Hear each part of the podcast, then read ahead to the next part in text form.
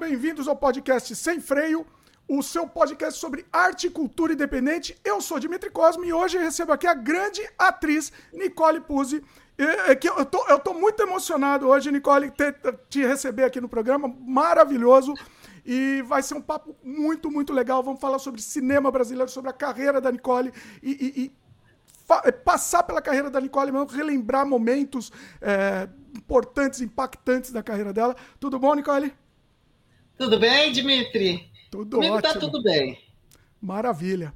Olha, tenho certeza que vai ser um papo muito, muito legal. Pessoal, também, quem está assistindo ao vivo, pode mandar as perguntas também que a gente vai fazer. Em alguns momentos da nossa conversa, a gente vai parar para responder as perguntas de vocês também. É... Opa! Acontece uma coisa aqui. ao vivo é assim que acontece. Uh, vamos lá, já Olha quem tá chegando aqui, Rubens, Rubens Melo, nosso querido Rubão. Fala aí, Rubão. Rubens Melo. Rubens, peraí, peraí. Peraí que... Eu tenho que tirar aí. o som aqui, que eu quero ir acompanhando. ah, beleza. O Rubens, para quem não sabe, Rubens, diretor do, do filme A Noite das Vampiras, que a Nicole é, é, tá estreando também, tá lançando agora, também novidade temos aqui. O filme tá passando, já tem data, inclusive, do, do lançamento. Sim. Também vamos falar bastante dele. Então, assim, vai ser um papo muito, muito legal. A gente vai, vai, vai passar pela carreira da Nicole. Nicole, inclusive, é, antes aqui de, de, da nossa conversa, eu fiz um, um, uma maratona de vários filmes seus, inclusive. Reassisti, né? Já tinha Sério? assistido. Falei assim, mas vou, vou assistir de novo para ficar fresco na memória. Então, tá, então, vai ser bem legal nossa conversa. Bom, é, Você aguentou isso? Aguentei. Foi, olha só, foi maravilhoso, maravilhoso. Bom, Deixa eu dar os recados aqui rapidinho, que eu quero aproveitar, Nicole, aqui o máximo possível. Tem muita pergunta para fazer. Então, deixa eu só dar os recados rapidinho. Quem está chegando agora já é, dá like no programa, se inscreve no canal, clica no sininho, aquele papo de YouTube, né? Aquele papinho chato de YouTube, mas é importante para o YouTube continuar recomendando para vocês e, e, e, né, continuar relevante para vocês e pessoas com perfil semelhante. A gente está disponível sempre às quintas-feiras no YouTube e também no dia seguinte nas, plata nas outras plataformas de podcast, tá? Tô dando um recado bem rápido aqui que eu quero aproveitar, tem muita coisa para falar com a Nicole. Bom, é, mais um recado aqui. O nosso longa-metragem Desamantes está disponível na Amazon Prime. Quem for assinante da Amazon Prime pode assistir o filme sem custo adicional. Entra lá na Amazon Prime, digita Desamantes. Eu vou deixar o link aqui também na descrição. Uh, nosso longa-metragem independente, que inclusive é uma homenagem. Nicole, olha aí. É uma homenagem ao cinema dos anos 70. Ele, ele bebe ah, é? dessa fonte. É, ele bebe totalmente, né? Então. Ah, uh, quero assistir. Muito, muito legal. Eu queria saber depois sua opinião, depois que é, é, é muito essa é muito essa, essa vibe, assim, essa referência. Bom, todos os jabás feitos. Ah, último jabá aqui, depois eu vou pedir jabá para a Nicole também. Último jabá meu aqui, se você gosta do conteúdo que a gente faz, considere a possibilidade, possibilidade de se tornar membro aqui do canal. Você vai ter acesso a nossos curtas-metragens, um monte de make-off do, do, dos nossos trabalhos, muito trabalho exclusivo. Clica em Seja Membro, dá uma olhada lá na playlist que você vai acessar e principalmente, né, continuar ajudando a gente a, a, a se manter independente aqui e apoiando a arte e cultura independente brasileira. Beleza? Chega de jabá. Nicole, tem jabá seu aí? Contatos, é, Instagram, divulga aí o que você quiser divulgar, fica à vontade também. Alguém quer adotar isso? Olha. Que bonitinho, que coisinha linda. Olha. A Nicole, a Nicole, inclusive, é ativista, né? Ativista de, do, dos animais Bom, também, né? Também é um assunto legal que a gente Sou ativista e, e gosto muito de animais é, é, é uma coisa que vem há muito tempo, sabe? Eu, eu, eu trabalhando em favor dos animais, é, já invadi laboratórios Olha. que não tinham registro, né? Já invadi. É, é, é, ai, ai, desculpa, é a minha cachorra que resolveu me morder. Quem já tá invadi... só ouvindo, vai ver em vídeo para ver a cachorra mordendo a Nicole. Quem tá só ouvindo o podcast hoje. Olha que lindinho. É lindinho. É um demôniozinho. Sem vergonha. Mas, é, invadi também é, canil clandestino. Olha né? aí. Hum. E eu fiz muita coisa assim pelos animais e tenho quatro na minha casa aqui comigo. Essa daqui é a mais nova, é recente, adotei. Eu não compro animais. E aí tinha uma senhora aqui no prédio doando aqui no condomínio Eu fui lá e adotei. Mas tem uma história por trás disso. Que bacana. Essas, essas suas. Ah, quando você invade a, o canil clandestino e tal, você, você, tem. Existe registro disso em vídeo? Seria legal, né? Até para um documentário. Não Seria legal. Tenho. Olha aí. Eu não tenho. É, é, é assim. É que eu, eu acho que eu tenho um só de quando eu fui em Belo Horizonte. É que quando a gente vai, a gente vai meio que para lutar. Meio não, a gente vai para lutar, né? Sim. Eu esqueço realmente de fazer é, fotografia, coisa, mas eu uhum. estive no, naquela libertação dos. dos é, como é que é? Dos Beagles. Eu estive na libertação dos Beagles, né? Há muito tempo atrás. Aí tinha alguma coisa, mas é que eu não guardo nem minhas coisas que, que eu faço no, no, no, na televisão. Olha aí. Eu nem, nem eu não tenho muitas fotos aqui comigo, não tenho. Eu tenho tirado muita foto por causa do, do Instagram, mas eu sou completamente desligada de, de, de, de exibicionismo, de colocar minhas coisas, não sei o quê, sabe? Eu só, me, só sou meio exibida quando a pessoa tenta é, deitar, sabe? Deitar que eu digo. Aproveitar, aproveitar. Abusar, né? É, abusar. É, e tenta abusar, às vezes é uma pessoa abusada, é, que nem esses dias. O cara, uma pessoa falou no, no, no uma pessoa falou no, no, no, é, no Twitter, né? Eu tenho que ah. prestar atenção em você, tenho que focar em você. Eu sou, eu tenho TDAH, não é desculpa para nada, tá? Somos nós. Todo mundo, somos, somos, tem TDAH. Todo mundo tem. Mas todo mundo tem. Mas eu fico assim, eu olho para uma coisa, faço outra, faço outra, mas agora eu vou me dedicar. Ah, esses dias, uma pessoa que era um ano mais velha que eu, uma mulher muito feia, chegou para mim e me chamou de velha. Eita. Aí eu botei uma foto minha, bem bonitinha, e falei assim: Você nasceu? Eu nasci em 1958, e você? Em que ano você nasceu, novinha? Eu fui meio. Eu sei que eu fui. Merecido, não. Não, não foi, foi merecido. Ah, vou me chamar de velho, mandar eu pegar Nossa. no rodo. Pego Nossa. no rodo só para passar em homem, mas não para enxugar o, o chão. Entendeu? Pois é, pois é. Não, não é, é, é, pior que isso, sempre tem, né? Não tem jeito, não tem jeito. Tem, tem que lidar com essa, com essa, gente, assim. Eu não tenho muita paciência, tem. eu ignoro. Eu tento ignorar, mas é difícil também. Aqui é diariamente também. É a vida. Ah, eu não ligo, isso não me, não me atinge, porque eu, se eu quiser, eu respondo na hora, você entendeu? Aí respondo mesmo, falo mesmo. É, é, é é fala melhor, uma né? bobagem. Eu, eu, sou muito assim. É, é, é... De repente eu nem sei porque eu falei aquilo, mas eu falo. Não engolir desaforo, você não engole desaforo. Não. Pois é. é o meu jeito. Pois é. Ah, eu até engulo quando eu tô na boa. Não é que eu engulo desaforo, é que eu não acho que existe desaforo, assim, entendeu? Para mim, para cima de mim. Eu considero tudo bobagem, burrice da pessoa, sabe? Então é. eu não me esquento com nada. Mas essa mulher, eu falei, puta, mas ela tem um, é um ano mais velha que eu e tá se achando novinha. E Merece. ela fala muita besteira, ela fala muito mal da, da, da Janja, né? Hum. Da Janja Lula e ela fala umas besteiras da Janja, e critica a roupa, critica não sei o quê. E eu fui lá e falei, não, eu fui, não, não, não. Pensei, mas você por que fala isso? E essa mulher me, me tratou. Para! Essa mulher me tratou mal. Ela é assim o tempo inteiro. Sabe? Essa mulher me tratou mal há, há muitos anos atrás, ah. sabe? E aí eu só quis dar um troco, mas eu não tenho. Eu é. fiz uma, uma coisa que é a desmagoação, que é, eu inventei essa palavra, me desmagoar do passado. Então, isso está sendo tão bom atualmente, eu não tenho raiva de ninguém, eu não tenho ódio de ninguém. Mesmo quando eu vejo que uma pessoa tá, fez uma grande sacanagem comigo, não me afeta. Se eu ah. puder é, é, é, raciocinar em cima daquilo e devolver alguma coisa e processar ou fazer alguma coisa, eu faço, porque é de direito eu fiz direito, né, falar nisso. Eu não sou advogada, mas eu fiz direito. Olha. Então, se eu puder lutar contra alguma coisa que eu acho que está errada comigo, eu vou lutar. Mas vou lutar com cabeça de quem fez direito, que é sem ser pessoal, mesmo sendo pessoal, mesmo sendo comigo. Mas eu entro de uma forma impessoal. Não é que eu sofria, não sou. Mas eu não quero me desgastar, sabe? Cara, eu tô com 65 anos, já é muita idade.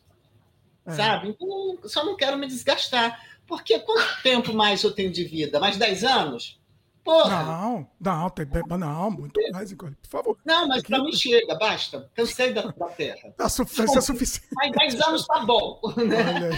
Então, assim, é, é, eu tenho esse, esse, essa, essa coisa comigo que eu quero meus, meus últimos anos, embora eu saiba que às vezes uma pessoa de 15 anos vai durar bem menos do que eu, né? É, é da natureza, acontece.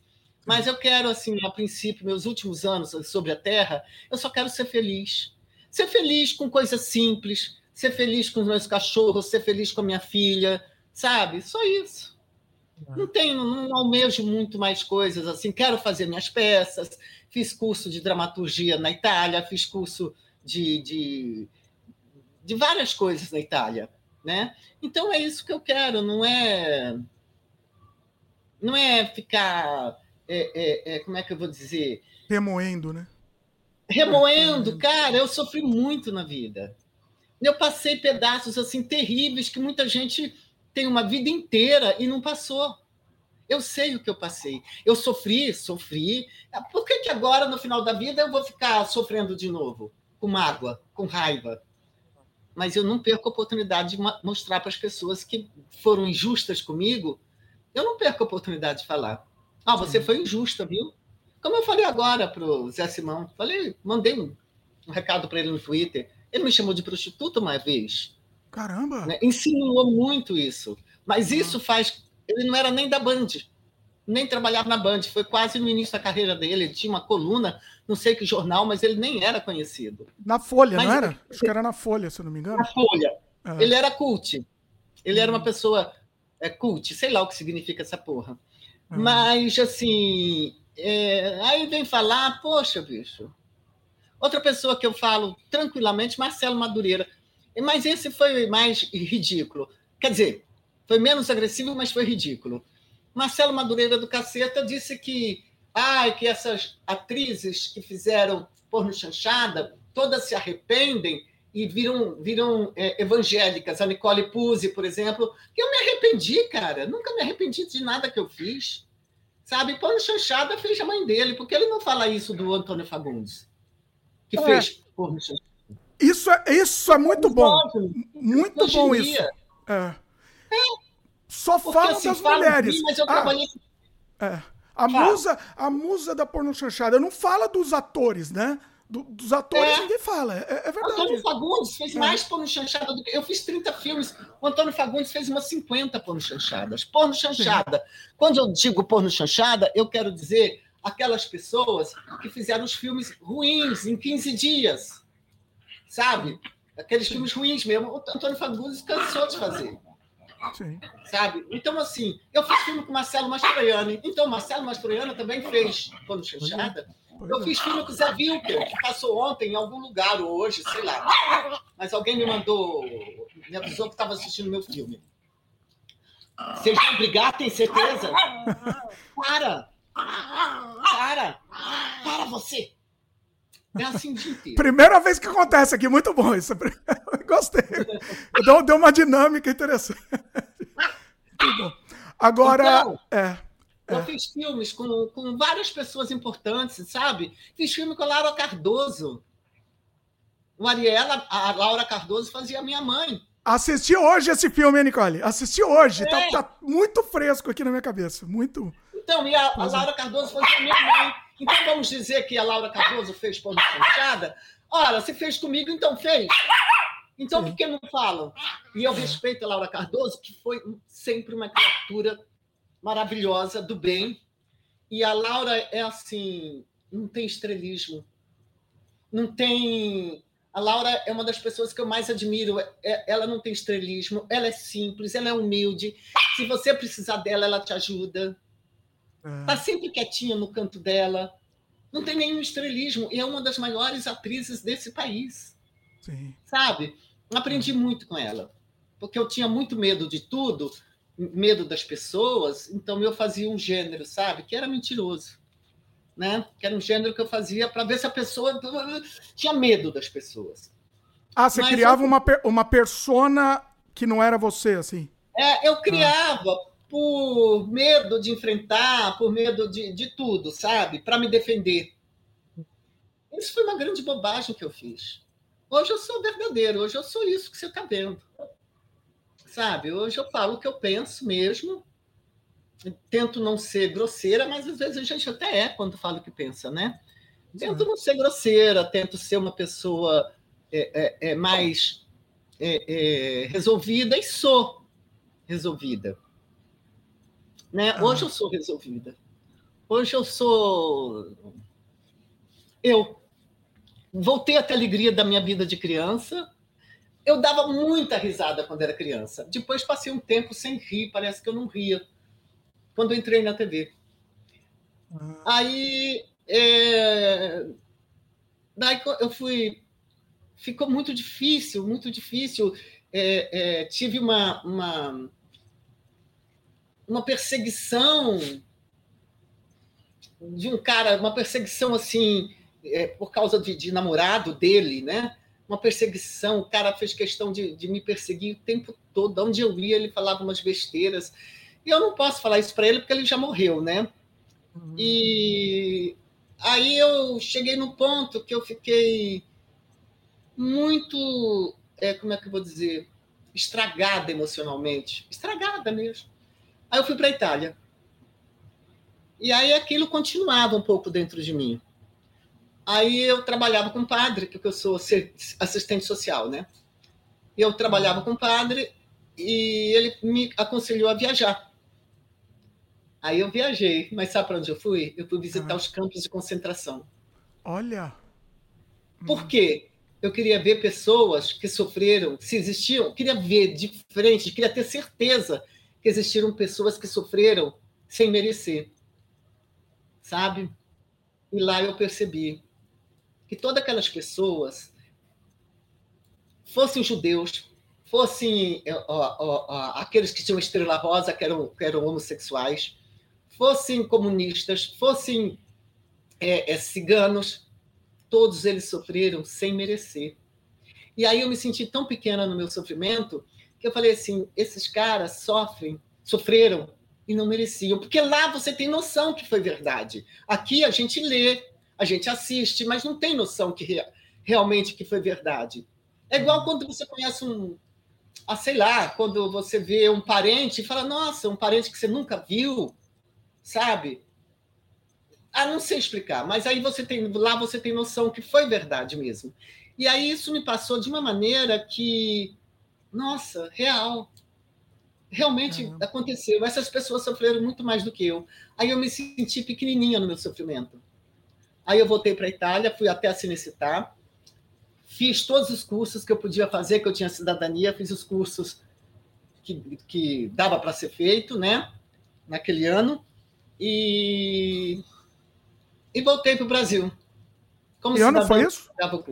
Que ano foi, mais ou menos? Ah, foi 2005, 2006, mais ou menos, que ah. eu voltei. Né? Mas não fiquei lá muito tempo, não, cara. É, é, é, quando eu, eu, eu, me curei, quando eu me curei, eu voltei para o Brasil.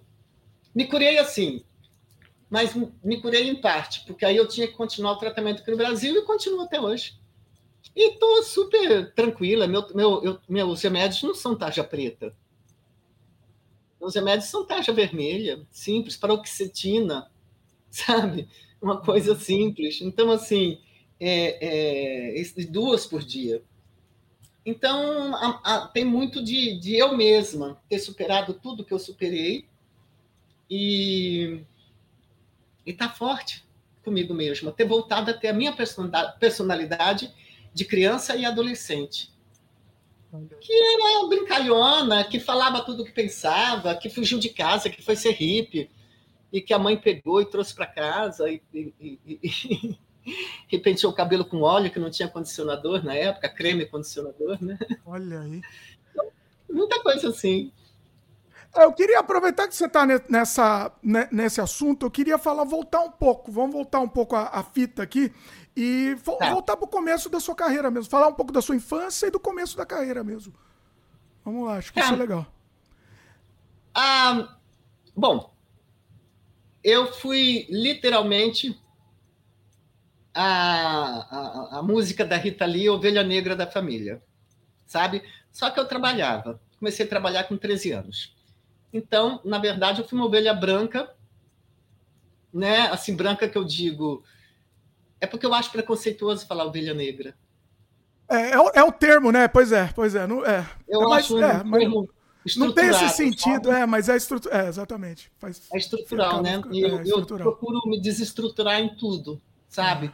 Porque, como eu tenho muita idade, então eu vivi numa época que era tudo natural, normal, esse, esse pensamento, essa coisa, né? Sim. E eu resolvi me desestruturar. Então, eu, eu era uma pessoa muito estranha na família. Eu era ovelha estranha, vamos colocar assim. Ovelha estranha, melhor. É, bem melhor, né? E minhas irmãs todas tiveram namorado, estavam casando, sabe? E montando sua família, minhas irmãs mais velhas. E eu resolvi ser, sei lá, eu resolvi ser é, é, é, diferente. A vida não era só aquilo. Eu olhava pela janela e ficava pensando: a vida não pode ser só isso. Não a minha casa, que meus pais eram maravilhosos, você não pode imaginar. Eu ficava pensando, mas assim, vou estudar, vou me formar, vou trabalhar, assim, vou ser médica. Pensava, né? Antes, com 13 anos isso. Pô, daí fico sentada lá num consultório fechado. O que, que eu vou fazer? Eu quero sair, eu quero. Sabe? É. Aí eu achava que ser hippie era uma coisa muito bacana. Fui ser. Fui para lá. Minha mãe foi me buscar. Meu cabelo estava assim, desse tamanho, todo eriçado, né? Ela penteou meu cabelo, não apanhei. Eu não sei, minha mãe era. Ela falava muito palavrão, ela brigava muito, mas ela ria muito também, sabe? Só que ela não era agressiva. Pelo menos comigo nunca foi. Ah, aí, depois fugi novamente.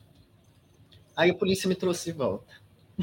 Olha. Olha aí. aí. meu pai veio falar comigo e ficou lá e falou, falou. Eu fiquei com muita pena dele, fiquei quieta.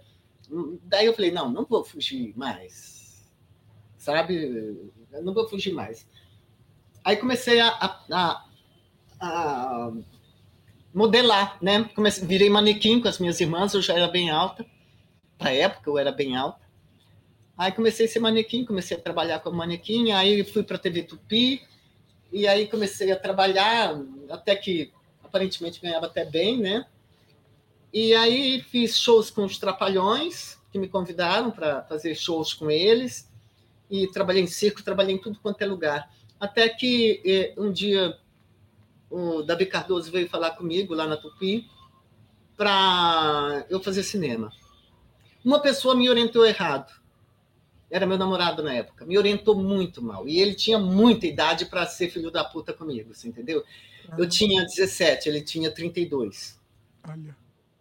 Então era muita diferença. Né? Ele orientou mal em que sentido? No sentido de, hum, é, por exemplo, o primeiro filme que eu fiz foi maravilhoso. Mesmo sendo Davi Cardoso, acho que foi a última obra boa do Davi mas ele não me ajudou a escolher. Ele começou a ter ciúmes, ele começou a encher meu saco, sabe? Ah. E ele não me assumia, e ele. Eu entrei assim, de bobeira. Ele era abusivo, não fisicamente, não. Ele é abusivo moralmente, sabe? E eu me deixei levar pelo esse abuso moral. Mas eu só tinha 17 anos. E isso, para mim, não me faz me sentir culpada, pelo contrário.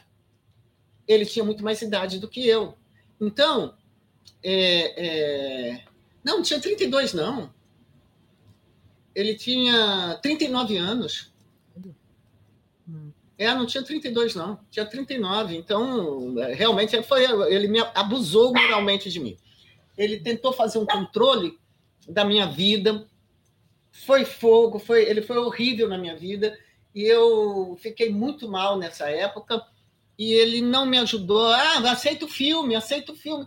Pô, alguns filmes talvez eu não devesse ter feito, porque a minha capacidade era muito maior. E ele me tirou tanto autoestima que eu tinha muito antes dele. E ele me tirou tanta autoestima que eu me sentia feia, que eu me sentia é, é, mal, sabe?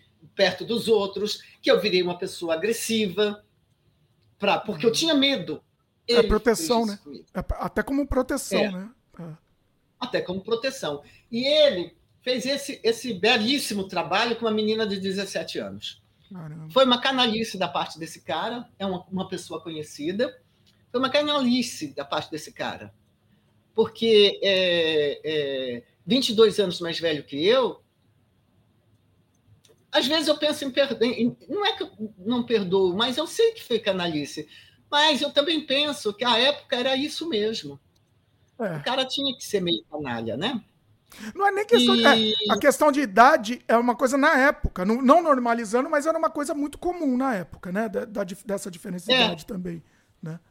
A que, e a questão é, da canalice a, também, a... também não normalizando, mas é isso. Era o normal, da, entre aspas, do homem da época, né? Era isso. É, é as pessoas, as mulheres da minha idade sofreram muito nas mãos desse. Algumas tiveram sorte, poucas. Poucas. Porque era um machismo tão, tão terrível. Não. Eu tive sorte de não ser agredida fisicamente. Sabe? É, mas era um machismo assim horrível. Então é tudo era era a culpa era minha de qualquer coisa. Não me assumia perante ninguém. É, é, me traía, até que um dia eu dei um basta, sabe? Um dia eu dei um basta. E, mas mesmo assim ficou trauma. Ficou mesmo, porque 17 anos de hoje não é nem de longe o que era 17 anos de 1970, nos anos 70. Não era. Sim. Sabe, nos anos 70, 17 anos, você era quase uma pessoa é, de 14, 13 anos de hoje. E olha que menino de 13 anos fazem coisas que a gente não fazia nem com 17. Mas era quase uma criança. Porque a gente tinha, por mais que eu fosse, quisesse ser hippie, por mais que eu fugisse de casa, eu era muito ingênua. Então ele pegou um, um campo é, é pronto para capinar, você entendeu? E era eu. Mas, assim. Ele era do meio, né? Você falou, ele era do é. meio, era conhecido. Na época ele era conhecido. conhecido. Não, não pode falar que era, não, não, é, era ator, pode, pelo menos a área? Era ator? Dedé Santana. Ah, Dedé, ah, tá. Tá. É claro que eu enfiei os pés pela mão também, né? Claro que eu fiz besteira. Mas é que ele me tratava de forma muito carinhosa e eu sempre, a princípio, e eu era acostumada que meu pai era muito carinhoso nesse sentido, de tratar a gente. Meu pai não, não dava beijo no rosto, meu pai que foi criado dessa maneira, mas ele era afetuoso, sabe? E isso é natural que os caras é, é, fazem é, no início. Todo narcisista, no início, são afetuosos, gentis, são muito bacanas.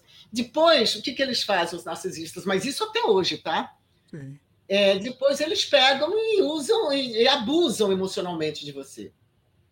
Já tá né? ganho, né? Tá na mão já. É, já tá na minha tá mão, na mão aqui. É. Aí, tudo bem. É esse, esse o tipo de narcisismo de hoje e de ontem. Mas a, a, aí as coisas passaram, né? Mas ele não é uma pessoa. Como ser humano e com os outros, ele é uma boa pessoa. Mas ele também tem esse tipo de narcisismo com mulher. Não sei se tem hoje em dia. É. Pedi para ele nunca mais me ligar, porque ele me ligou até uns me ligava até uns sete anos atrás. Eu tenho ainda na, na, na gravado. Ele passou mensagem para mim, falando umas coisas. Eu falei: nunca mais me liga, cara, para. Me ligou a vida inteira, né? Bom, enfim. Deixa ah, let it go, né? Let it go. É, pois é. Let it go, pô, mas já fazia o quê? Quantos anos? Eu tinha 17. Há, há, há sete anos atrás eu tinha 58 sabe? Então eu não queria mais saber de gente me ligando, de gente do passado que me fez mal. Eu já estava liberta. E aí é, também tinha um problema que eu não sabia que eu tinha deficiência de B12. E isso me fazia ter queda de humor, sabe? Me fazia, eu não sabia disso. Eu soube disso na Unicamp, quando eu fui fazer um tratamento, porque eu não entendia porque eu tinha tanta queda de humor. Aí fui fazer um tratamento com um conhecido que estava no último ano de psiquiatria e ele me colocou no laboratório da Unicamp e eu descobri que eu não tinha B12 no organismo. Nada, nada de B12. E, e, e a ausência da B12 te dá uma, uma fragilidade é, é, é e você é, entra em depressão, mas não é a depressão, depressão, é a, a, a, a, falta de B12 que causa. E ela causa também muitas dores no corpo. Tanto é que eu tomo injeção de B12 até hoje. Essa eu não posso falhar. Sabe, tenho que tomar injeção de B12 até hoje. Principalmente agora, que estou envelhecendo, não sei o quê, né? Aí, quando começa a ver que eu estou com dor, eu vou lá, vejo. Você não estava quieta? Vem. Ela quer cola, quando né? Começa, é. Quando eu começo a ver que a minha B12 tá, que eu estou ficando é, com dores, aí já é sinal de alerta. Para, para. Vem cá, Sheldon. Dá para ela, dá. Dá para ela. É dela. Não morde ele, não. Você é meio louquinha, credo. Vem você, Sheldon. Esse é o cachorro mais bonzinho do mundo. tá calminho. Meu velho. Olha É, porque eu tirei o negócio dele e ele fica triste, aí eu tenho que fazer carinho. Então, é... bom, aí eu comecei a fazer um filme, outro filme, outro filme. Comecei a ser chamada pelo Walter Hugo Cury. Pelo amor de Deus, Sheldon, dá para ela. Pega outra coisa, não pega o, o, brinquedo dela. Sabe o que é o brinquedo? Eu vou te mostrar. Ah. Olha aí, prendedor. Prendedor de roupa. Tem que ser, né? Tem que ser exatamente esse. Tem que ser esse. Eita, nós. O é que você está comendo, filho? Você está comendo? Peraí. Isso não é de comer, filho. Isso é borracha. Para de comer. Não faz isso, não. Bom. Olha aí. As pessoas. Maravilhoso. Oh, você está vendo? Você tá vendo uma coisa muito natural na minha casa. Eu tá? adoro, eu adoro. Maravilhoso. Muito bom. Então, não, você pegou de volta. Deixa eu ver, abre a boca. Você engoliu. Tipo, não, tá aqui de fora. Não pega, não, meu amor. Para no seu estômago, que é isso? Aí, a, essas coisas. É, foi acontecendo até eu ser chamada para trabalhar na Band. Eu fiz na Band a, a, a, novela, a primeira novela que eu fiz foi com a Dercy Gonçalves, que foi uma maravilha ter conhecido aquela mulher, né? Porque ela falava tudo o que ela pensava, ela era muito autêntica. Isso eu, eu falei, mas eu sou assim, por que, que eu estou diferente? Né? Já questionava, mas mesmo assim não mudei. E e depois veio outras novelas, Os Imigrantes, e aí veio a Globo. Né? Você fez muita novela, né? Eu estava pesquisando aqui, você tem um. É, acho que é 14 novelas, se eu não me engano. 14, Nem eu achei sei. 14. É, foi o que eu ah, achei aqui. Sei. Muita novela, nossa, caramba. Não, não, não, sei, realmente não sei quantas novelas. Eu não sei nada quase da minha carreira. Eu sei assim, da minha vida. Mas da minha carreira, eu falo, assim, eu fiz mais ou menos uns 30 filmes. É, mais ou menos. Não uhum. parei para contar, não paro para contar. Aí, assim, eu não, não tenho muito uma noção, é, porque isso não me é muito importante. O importante é que eu fiz e que eu gostei de ter feito, ou não gostei de ter feito, mas não me arrependo. Ou, ou, ou, ou quando falo, não devia ter feito, mas também não me arrependo, porque na época eu achei que devia, sabe? E você não se arrepende sempre... de nada. É, você não se arrepende de nenhum trabalho que você tenha feito, de nenhum filme. Cara, eu só me arrependo de não ter abraçado e beijado meu pai e minha mãe, nem que fosse forçado, porque a educação deles não permitia que eles abraçassem e beijassem. Era outro tempo. Eles né? tiveram essa é. educação. A minha mãe ainda, eu pude fazer isso. Eu pude abraçar e beijar minha mãe. Agora, meu pai, não. É a única coisa que eu me arrependo, mas não é um arrependimento dolorido. É só um arrependimento, porque eu poderia ter sido poderia ter começado comigo a proximidade física com eles, sabe? Ah. Eita, Nicole, ficou mudo aqui. O microfone ficou mudo. Atenção, problemas técnicos aqui. Nicole, se você estiver me ouvindo, sai, fecha e abre de novo a, a, a janela. Acho que é melhor. Alô, alô. Que acontece problema ao vivo aqui, pessoal. Deixa eu mandar um recado para ela.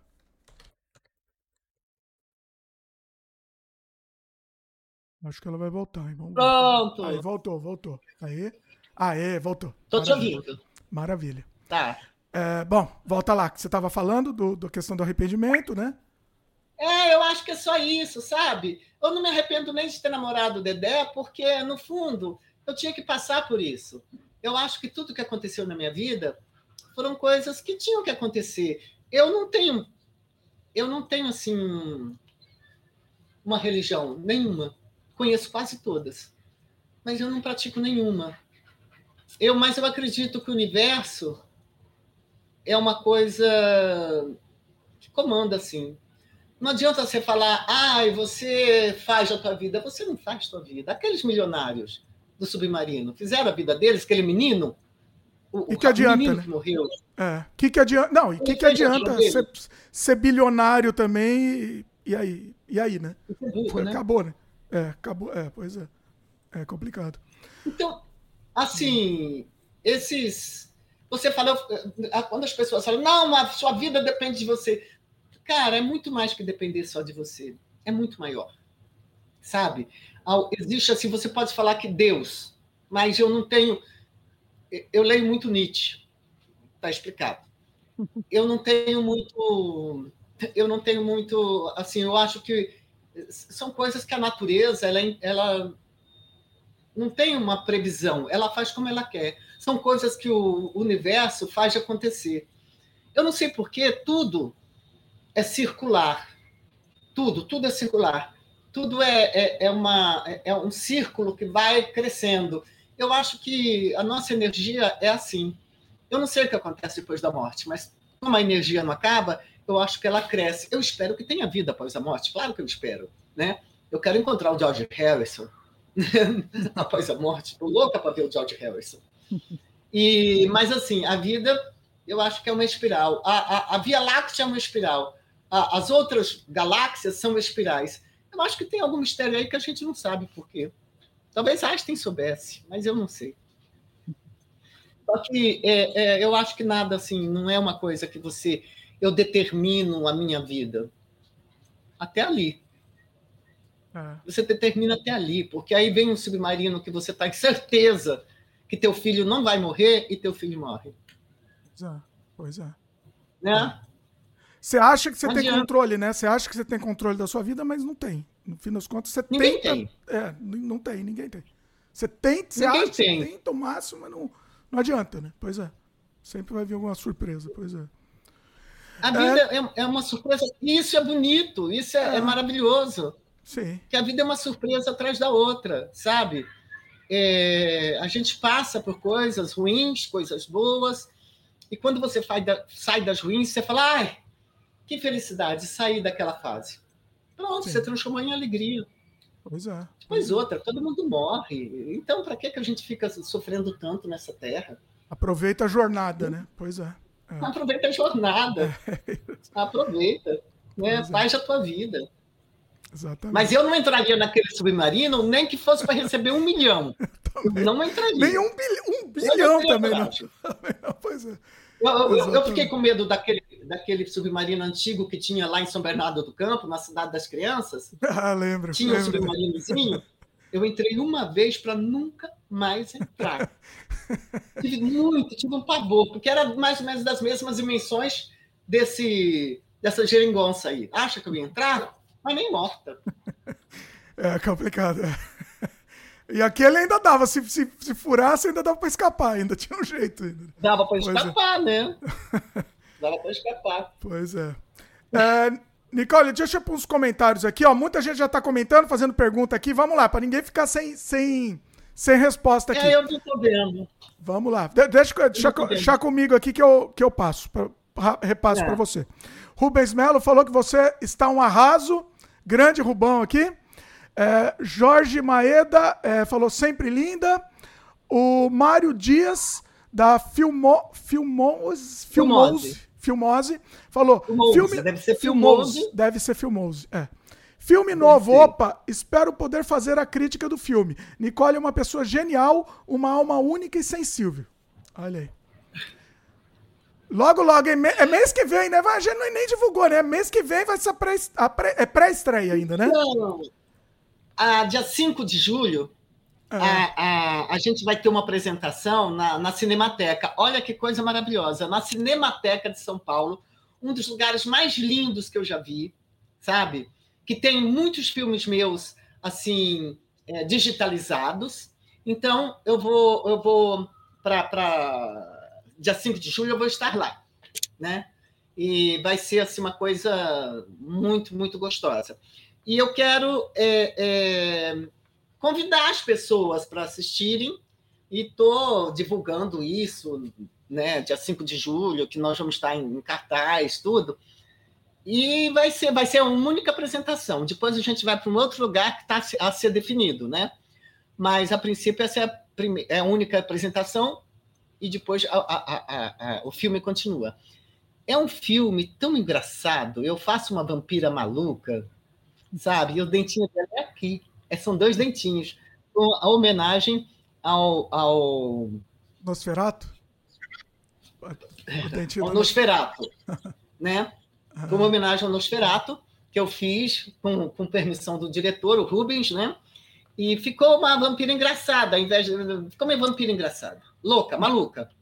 Sabe? Totalmente maluca. Né? E, e, e, só, só assistindo, porque tem cenas que são não só as minhas, mas de todo mundo. Tem cenas muito engraçadas. E eu tenho o prazer de trabalhar ao lado da Débora Muniz, que esteve aqui, né? Sim, maravilhosa. E, é, e da Liz Vamp, que é a filha do Zé do Caixão, Sim. né? E ter sido dirigida pelo Rubens é, é, é, o cara mais fofinho que eu já vi na minha vida, meu amigo, meu irmão, virou meu, virou meu irmão, virou da minha família o Rubens, né? E a Débora e a Alice também, viraram minhas irmãs. E, e tem, assim, pessoas estreando no cinema. É, a Alice. Gente. Ô, Rubens, passa o nome aí. Passa os e tem a Fada. Hum. Que eu quero falar o nome deles, mas o Rubens sabe que eu sou meio assim. É, tem a, a, a, a Fada, que é uma atriz maravilhosa, a contracena com a Dominique Brandi que é minha filha. então tem muita gente bacana, assim, muita gente maravilhosa no filme. E nós estamos assim, eu estou escrevendo o roteiro, outro roteiro para o Rubens Melo. A gente não sabe quando vai ser produzida. Olha aí! Eu estou terminando o roteiro. Rubens, tô, agora estou no finzinho. Agora estou no finzinho. Olha, Nicole, essa revelação aqui, eu não sabia disso. Maravilhoso, hein? Não, eu já tive Caramba. quatro peças em cartaz e, e, e, peças minhas. não, eu sabia que você escrevia. Eu sabia que você escrevia. A revelação que você estava escrevendo um roteiro aí para o Rubens aí. Roteiro. Maravilhoso. Claro que o Rubens vai dar o toque dele também, né? Tem um, um outro rapaz, o Emily, que vai também dar uma olhada, dar um toque, para a gente fazer uma coisa bem enxugadinha, bem legal, né? Ah. Mas são, são sobre os meus contos de terror. Olha! Né? Olha aí! É. Maravilhoso! Vão ser, vão ser várias histórias? Várias histórias, é são isso? Tipo uma... Histórias. Olha que cinco maravilha! Nossa, Cada uma é, são terrores cotidianos, mas assim, mostrando é, as pessoas horríveis que tem hoje em dia, e todas elas têm uma punição, porque para tentar acordar essas pessoas, né? Vem cá, para de latir. Só. E, e... Os, todos vão ser dirigidos. A ideia é todos serem dirigidos pelo Rubens. Todos os, as histórias. Sim. Hum, Sim. Que bacana. Todos dirigidos pelo que Rubens. Projeto, que projeto bacana. E tem também, assim, é, é, além da, da Noite das Vampiras, olha, a Noite das Vampiras, cara, é muito bacana.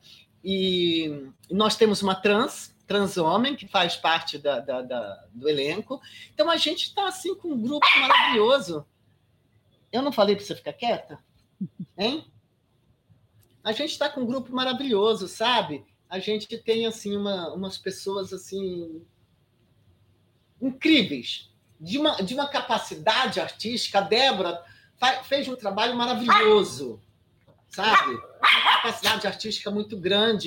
A, a Liz Vamp também faz um trabalho incrível. Os dois meninos estreantes, o, casalzinho estreantes, são incríveis também, são muito bons, sabe? Até o rapaz parece um, como é que fala? Eu não assisti a saga Crepúsculo, mas disseram para mim que ele parece o lobisomem da saga Crepúsculo. Ah, tá. Mas eu não assisti. Eu, não, eu não assisto muito é, é, essa, esses filmes que são muito comentados, esses filmes. Assim, meu Deus do céu, por favor, por favor, meu Deus, acalma essa cachorra. Por favor, Deus. Tá nervosa. Na hora do tá a gente apela para Deus, né? Olha aí, que brava. Eita, nós. Tá nervosa a moça. Não, bicho, ela é pincher. Ela não é normal, é pincher. O, o Rubens comentou e... que tem muito, tem, muito, tem muito terror psicológico no filme, nesse novo aí. Tá, tá escrevendo, né? É, nesse novo é terror psicológico. Ele falou aqui, Mas, conto, olha... Contos Assombrosos de Nicole Puzzi. É esse o nome? Vai ser? Isso. Olha. Não sei, a gente, os nomes sempre se definem com o passar do tempo. Mas a princípio é esse, Contos Assombrosos. Ah, ele é, lembrou é dos nomes. Ah, desculpa, fala, pode falar. Não, pode falar. Não, é que ele lembrou dos nomes do, dos atores, né? Que você tinha esquecido. A Alice... Não, ele não esquece. Não é que ele lembrou, não, ele não esquece. Ele, ele não esquece. os nomes aí. Alice Tarcitano e Mário Farias. Isso, exatamente. Alice e o Mário. É, é. Eles são dois atores estreantes, eles são os mocinhos, né? E eu dou em cima do Mário. A, a, a, a vampira tá o tempo inteiro, ela faz. Ai, sabe? Ela tá o tempo inteiro em cima dele. Mas é engraçado, é, é, é bem. O... Ai, gente, eu não consigo ter paz com essa cachorra. Relaxa, relaxa. O, o... Ah, porque o Sheldon pegou o, o, o, o, o, o grampo dela o prendedor. Sheldon, não pega o prendedor dela, Sheldon. Me dá aqui, ó. vê se você engoliu alguma coisa. Pronto, não. Ele pega para provocar, né, também. Pega, pega. É, é, é, é não, na verdade também é para me atrapalhar, porque ele sabe que me atrapalha. Ah, é para me atrapalhar para dar atenção para ele. Olha. Ele é safado, cara. Então, eu tirei Muito ele bom. do colo, você entendeu? Então tem que ficar com ele no colo, fazendo carinho, que é o que eu estou fazendo, senão ele perturba, me perturba. Ai, que atenção. Né? O Rubens comenta, você falou do filme, né, que é engraçado. O Rubens falou que, que você ficou tão, engra... tava tão engraçado no filme que ele tinha que tampar a boca para não rir durante as gravações. Ele comentou aqui. Eu vi isso, viu, Rubens? Eu vi você tampar a boca, mas era. É, é, eu espero que tenha um bom resultado na tela, mas que eu, eu me soltei como comediante, eu me soltei. Mas eu aprendi com a melhor de todas, né? A Dercy e depois com os Trapalhões, né? Olha aí. Eu sei, eu sei fazer comédia, mas é que as pessoas acabam me chamando para fazer filme sério, é, peça séria, sabe? Mas eu sei fazer muito bem comédia. Bom, isso é uma. Eita. E uma, uma boa pergunta, é. isso. Do. É. Esse lance de, do, do estigma, né? Você falou de peça séria tal. É, você acha que você acabou ficando estigmatizada? Até assim, é, até estigmatizada como símbolo sexual, isso te incomoda de alguma maneira? Porque nos anos 80 você acabou ficando com esse estigma, né? É, é ok. e, e você acha que isso te atrapalhou? No fim das contas, te atrapalhou? Olha, atrapalhou sim, sabe? Mas se, se aconteceu, era porque tinha que acontecer. Fiquei estigmatizada como se tivesse uma tatuagem. Olha, eu sou atriz de porno chanchada. Eu sou. É, é, ficou, virou uma tatuagem. Então as pessoas passaram a não dar crédito. Olha, uma vez, o. Caramba, meu amigo. Aquele que escreveu. Puta, Marcos. Marcos. É, é, eu, eu Fala que eu procuro aqui. Nome, Fala o nome do, do, da, da, obra aqui que eu pesquiso. Ele escreveu Sua Excelência o Candidato. Ah, tá. Vai falando né? que eu vou pesquisar aqui para confirmar. É, tal. Ele escreveu Sua Excelência o Candidato. Ele é muito famoso, já era na época, né? Ele escreveu uma essa é Sua Excelência o Candidato e me colocou. Eles é, achou a Bibi Ferreira ia dirigir. E a Bibi queria que eu fosse fazer a mas aí ele não, não acreditou no meu talento e me colocou para fazer a mulher sensual. Eu falei, eu não vou fazer, porque, puta, tô tão cansada na época. Eu falei, tô tão cansado de fazer mulher sensual e não fiz. Quando foi viajar, aí o, o, o, o produtor tinha mais liberdade para escolher a atriz. Aí ele falou, Nicole, você não quer fazer? Aí eu falei, só faço se for o papel da, da caipira. Eu falei, ah, você tem certeza? Eu falei, tenho. Eu falei, é engraçado e é caipira, eu sou caipira. Ninguém acredita, mas eu sou. Aí Marcos Caruso, tá? Ó, pesquisei. Marcos Caruso, Marcos né? Caruso. É. Que é um, um, grande ator e um grande é, dramaturgo. Aí o Marcos Caruso veio, foi assistir a peça na viagem. Ele foi assistir, e quando ele me viu fazendo a, a... Quando ele me viu fazendo. Ai, meu Deus! Ai, meu Deus! Para, filha, para, por favor. Quando ele me viu fazendo a, a, a, a, a mulher engraçada e comediante, ele falou para mim assim: Nicole, eu tenho que me redimir. Eu falei: o quê? Eu não achei que você fosse boa atriz. Caramba! Mas pelo menos ele foi sincero. Sabe? É porque eu, ninguém te deixa, né? Ninguém, ninguém deixa, né? Ninguém deixava assim, né? Você. Não deixava. É, é. E aí eu fui para. Fui depois, agora, mais recentemente, há quatro, quatro anos e meio, mais ou menos a, a, atrás, eu fui trabalhar com o pessoal dos sátiros. A primeira peça era uma peça que já tinha sido ensaiada, e aí eles é, é, remontaram a peça, e eu fiz papel de, de, é, de uma mãe de uma. De, a mãe de uma trans, uma menina que queria uma menina que queria fazer a cirurgia, né? E aí eu era um papel engraçado, mas com um final trágico. Mas o papel era engraçado, era muito engraçado. E aí eu fiz, ficou, foi muito aplaudido. Fui elogiada, tudo, sabe? E aí fiz, fiz mais duas peças, mais três peças com eles, duas ou três, sei lá, com os sátiros, e foi personagens dramáticos. Dramáticos, ah. assim. Um eu me suicidava em cena, sabe? Mas, assim, teve. É, é que eu também tive a oportunidade de fazer um trabalho de atriz na Itália, né? Isso me ajudou demais, sabe? Hum. Mas eu me considerava, com esse, com o Dedé, eu me considerava uma péssima atriz. Caramba. Me considerava péssima. Foi um sofrimento para mim para parar de me sentir péssima e, e, e, e, me sentir assim ter uma segurança. Porque até hoje, se eu vou entrar em cena, eu fico insegura, mas aquela insegurança de entrar em cena. Normal, é, isso é normal. Né? Normal. Sim. Mas, mas, de qualquer maneira, essa insegurança me levou a fazer os cursos lá na Itália e eu. Cara, eu foi muito bom. Foi muito, muito bom. Você falou que você fez trabalho na Itália, o que, que você fez lá? De, de... Eu trabalhava como assistente social. Ah, tá. Não, não, ah, tá. Não, não, não, de, não em cinema. Não especificamente cinema. Não, não. Eu só apresentei duas peças que eu e minha filha escrevemos lá, que tinha que apresentar também as peças. E eu apresentei duas peças e, e a gente montou, mas para os alunos do estúdio. É, era estúdio cinecitário, era ligado. A, é, é, eram cursos livres, mas ligado à Universidade de Roma. Não sei se ainda continua esses cursos, acredito que sim, mas não sei e ou se foi só aquela temporada. E, cara, eles são. Ó, é muito difícil, sabe? E eles são muito, muito chatos. Ah. Italiano é, é, só é bacana aqui no Brasil. Olha aí. É, Solemé eu conheço lá também. Chato e, e, bravo, né? Assim, invocado, né? Briguento. É complicado. É. Eu passei por umas lá também, que eu sempre conto. É complicado. É. Mas quando eu aprendi dar panculo, quando aprendi. Isso é, é o tempo todo. Libertador. Olha aí, muito bom, muito bom. Foi libertador. Quando aprendi, eu não cansei de repetir. Né? Então, tudo bem. Eles também não se importavam, né? Não vai a, Eles não ligam, né? Eles não ligam. Cara. Isso é uma Você, coisa, a gente, a gente recebe, né? Falam...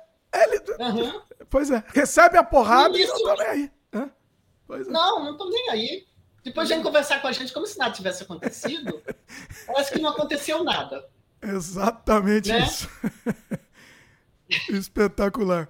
É, Nicole, eu queria voltar um pouquinho. A gente falou do, dos seus trabalhos, né? O seu primeiro trabalho você, é, do, do, Davi Cardoso foi o Possuídas pelo Pecado. Foi, foi. o primeiro. Esse foi o primeiro, primeiro oficial, no assim. Cinema. No cinema, é, no cinema. No cinema. É. Porque eu fiz o Bom Baiano, na, na Tupi, né? Ah. Fiz o, o, várias, várias. Hoje é sitcom, né? Mas na época era, era linha de show, eram humorísticos, né? Fiz vários e foi foi muito legal, foi muito bom.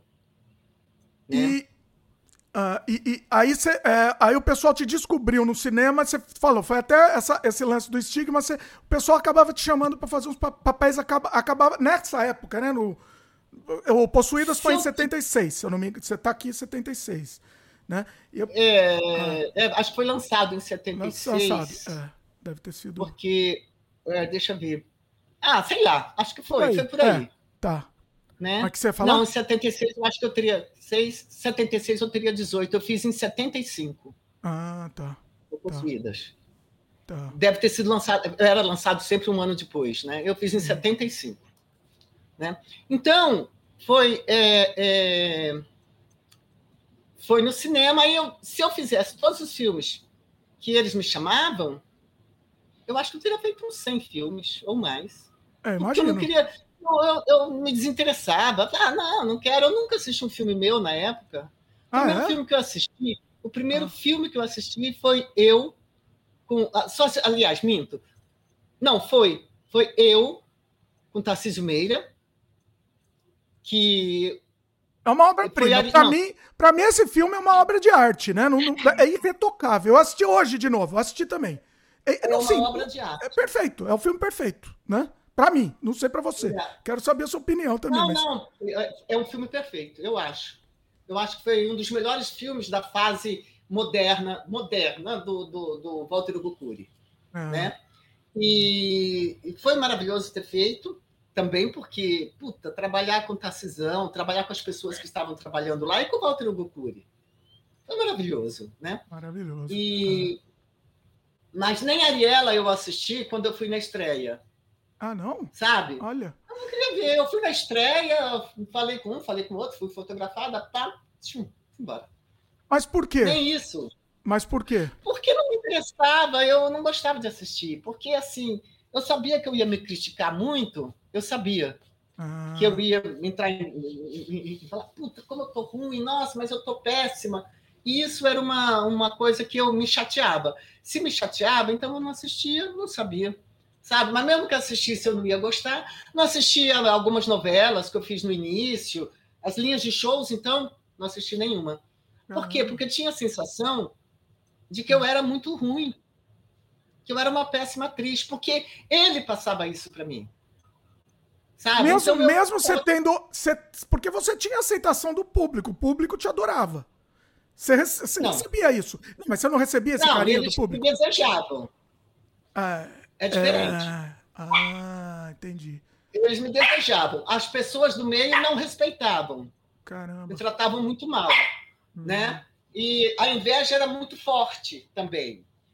A inveja era muito forte. Cara, eu era uma menina e era perfeita, porra. Lá na época não existia lipo, não existia nada disso. Então existia uma inveja que imperava, por isso eu não era muito bem-vinda em muitos lugares. É, chegava num lugar, os pedidos de, de, de, de, de para oferecimento de dinheiro, sabe? Vinha muita Proposta, gente em cima de mim. Propostas indecentes. Né? É.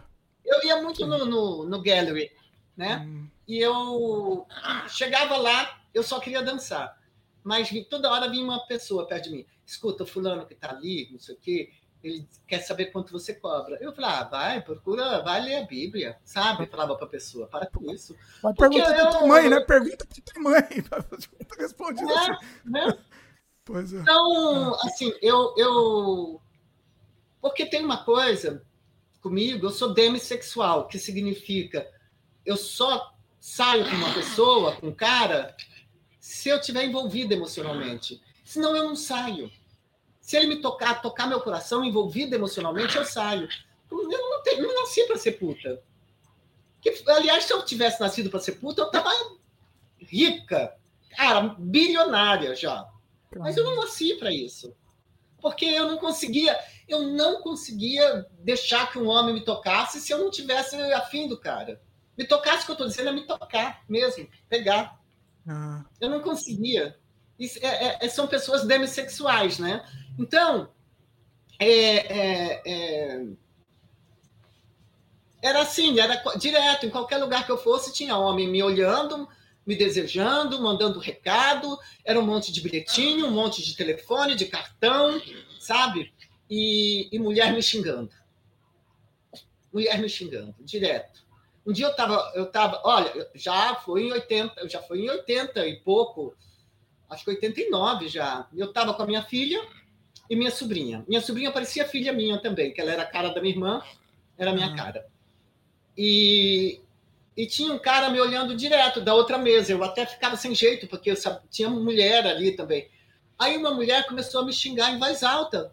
Uhum. Ali no Guarujá, naquela aquele hotel que era chiquérrimo. Sabe? Ah, tinha um hotel sei, lá que era chiquérrimo. Sei. E eu estava passando o final de semana lá para descansar, né?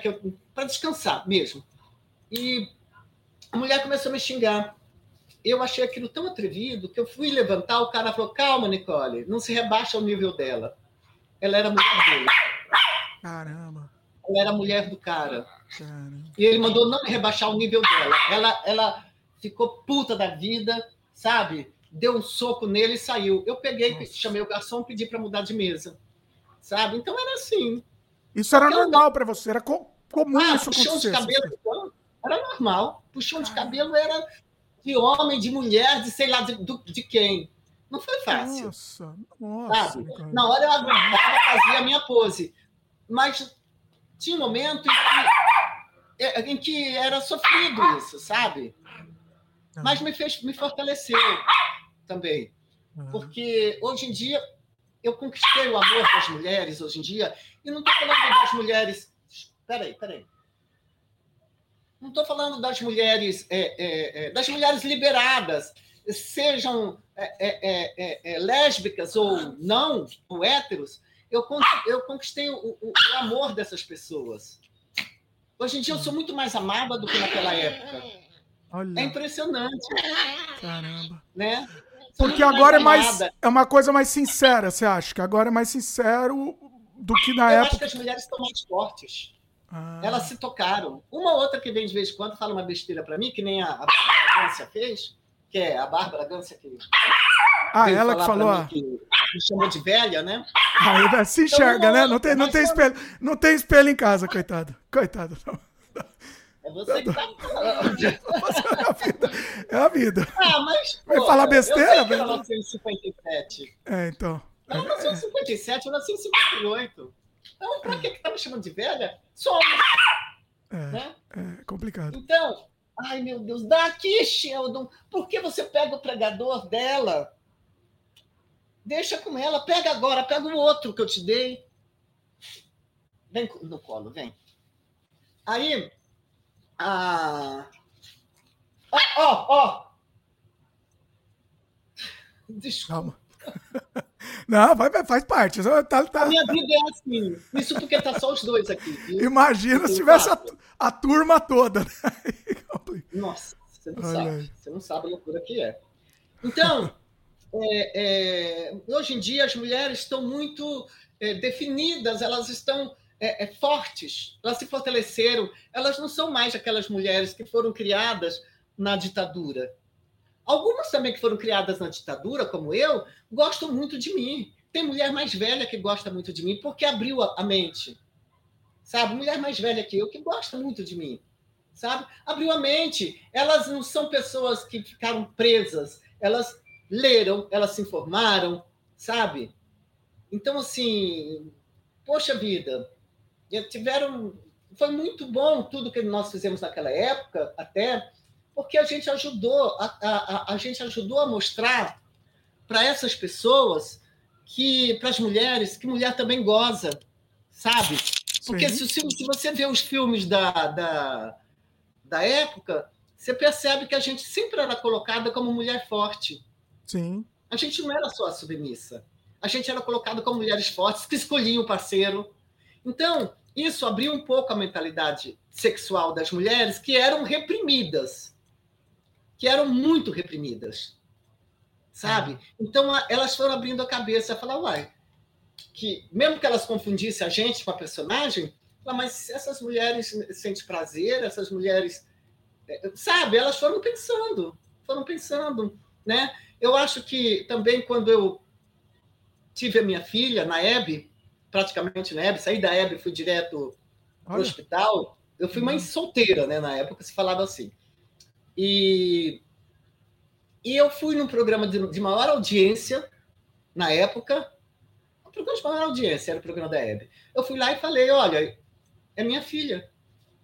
Eu, eu, eu sou solteira. Então, acho que isso também mexeu muito com a cabeça das pessoas. Algumas ainda permaneceram, mas eu acho que mexeu. Claro que tem até hoje uma pessoa ou outra que queria me ofender, mas, cara, tem tanta gente que me ama. Mas Ignora, gosta... né? É, ignora esses daí. Por que, que eu vou é, é, é, é, me ofender com pessoas que. Tem mais gente que me ama do que, da, do que, do que me enche o saco, você entendeu? Sim. E assim, né? Você. É, eu acho que, que as mulheres se projetavam em você, inclusive, né? É, era isso, né? Os seus, nos seus personagens e em você mesmo, como, como atriz, você era uma pessoa muito libertária, né? Na época, que é uma coisa que, que, que né? Que é isso, é isso que você falou mesmo. As pessoas, e, e, as mulheres se, se projetavam e muitas que estavam lá recalcadas, que queriam ser como você, não podiam. E aí levava para esse outro lado. Aí elas criaram as filhas mais mais liberdade também. Sim. Né? Sim. As filhas vieram com mais liberdade. Hoje a gente está tendo uma coisa que vai regredir muito, que é as pessoas ficarem fechadas dentro de um quarto escuro, só jogando, jogando, jogando. E é, é, é, é assim, as pessoas não lerem e se deixarem levar pelo que um influencer fala. Não estou falando mal de nenhum, não, tá? Porque você vê quantas coisas. Esse rapazinho que morreu agora, porque o influencer mandou ele correr 40 quilômetros, ele foi Nossa. lá para correr 40 quilômetros. Ah. O influencer não falou para ele, procura um médico antes.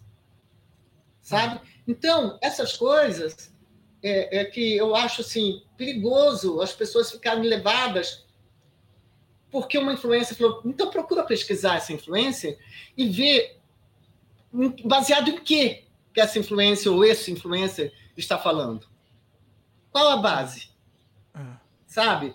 Mas é, é, mas tudo tem um significado. Eu acho que vai ter um significado e muita gente vai acordar.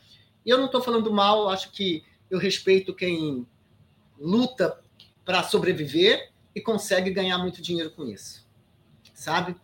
E eu respeito, porque às vezes a pessoa está ali, mas eu não respeito quem infringe o direito dos outros e, e debocha dos outros não é tudo por dinheiro. Nem tudo é só é tudo por dinheiro, não é. Você tem que ter uma responsabilidade como ser humano, né? É, sim. E... sim, concordo, totalmente. O... Peraí, vamos para alguns comentários aqui para o pessoal não ficar sem resposta aqui. Ó, já, tá, já chegou o Gursus ah. Gildner também. Fala aí, Gursus. Alexandre Medeiros falou que isso é uma joia, essa, essa nossa conversa. Deixa gravado. Vai ficar gravado aqui, Alexandre, para posteridade aqui. É, o Rubens comentou, né? Nicole é um estandarte, um exemplo de mulher forte, mulher de fibra autêntica, sincera. Concordo, concordo, Rubens. Pois é. É...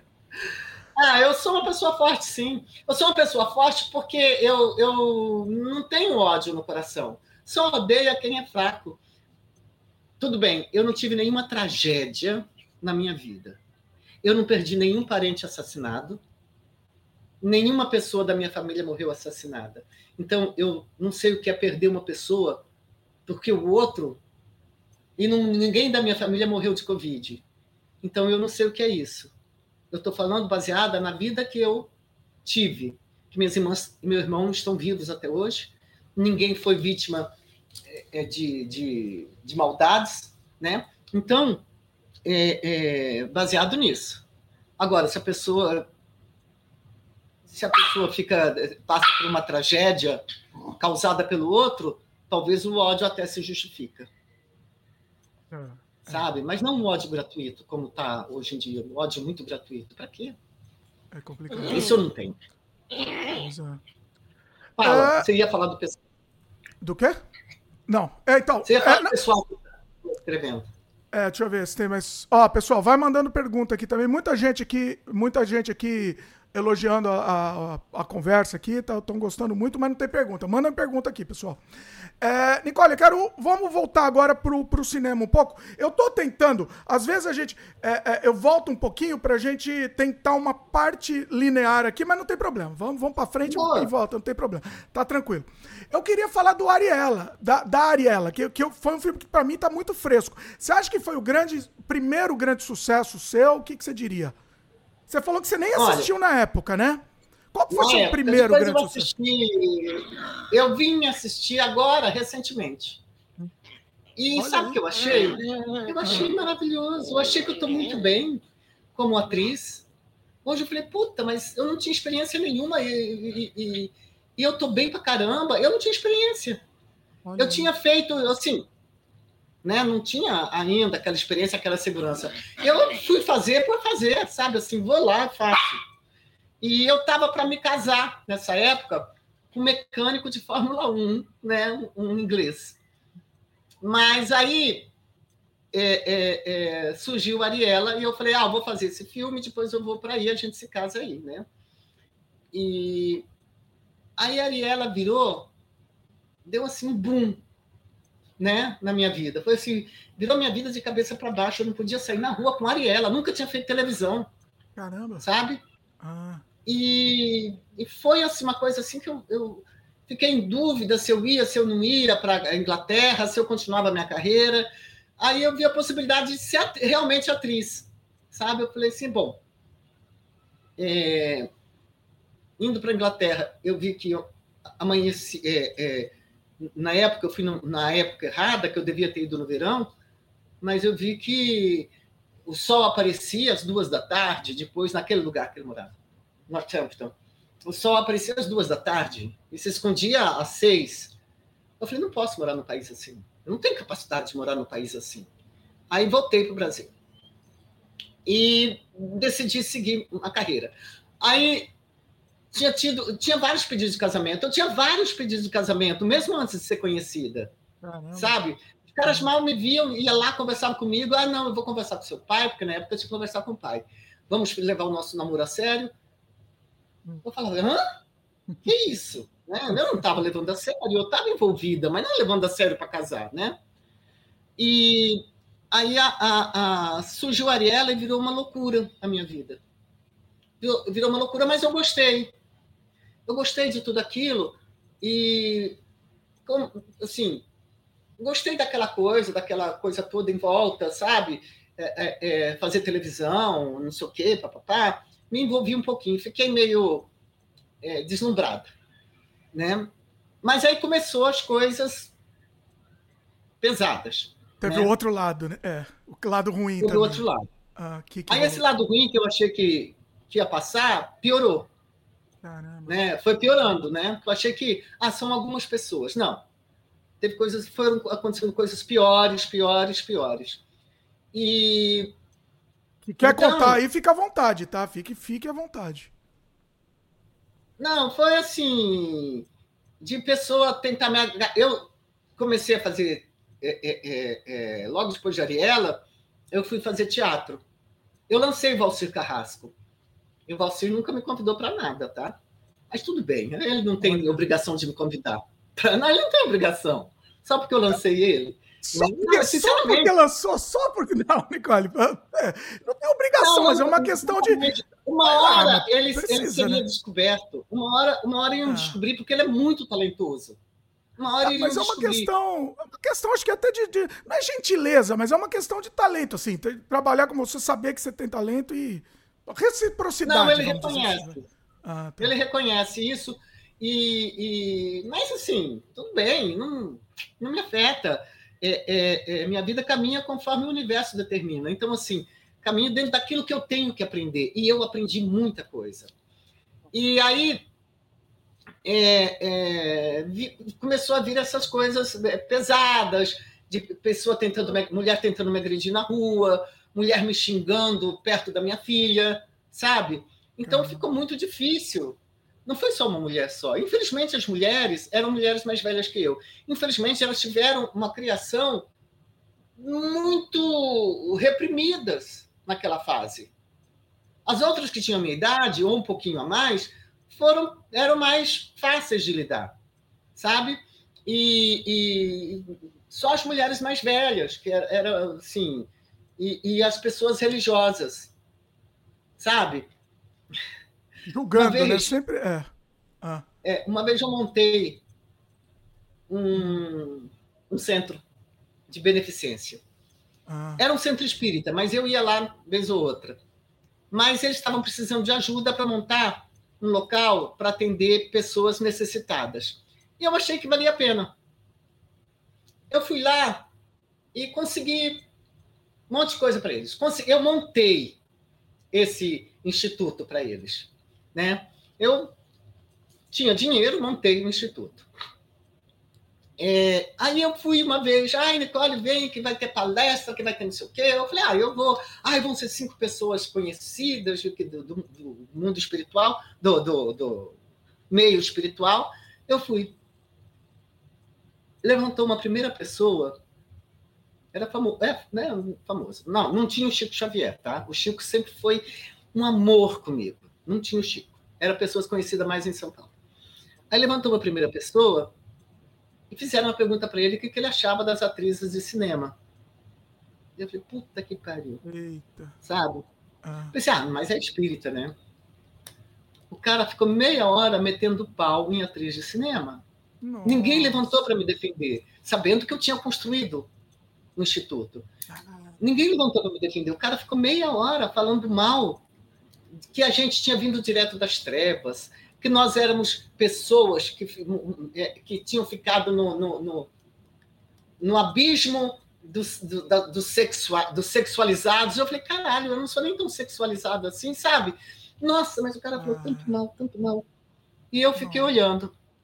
Aí eu me levantei, aí ele terminou, falei, não vou me levantar, que eu não vou dar o braço a torcer, né? Uhum. E eu fiquei olhando, aí eu fiquei tão nervosa que começou a sair lágrimas nos meus olhos, né?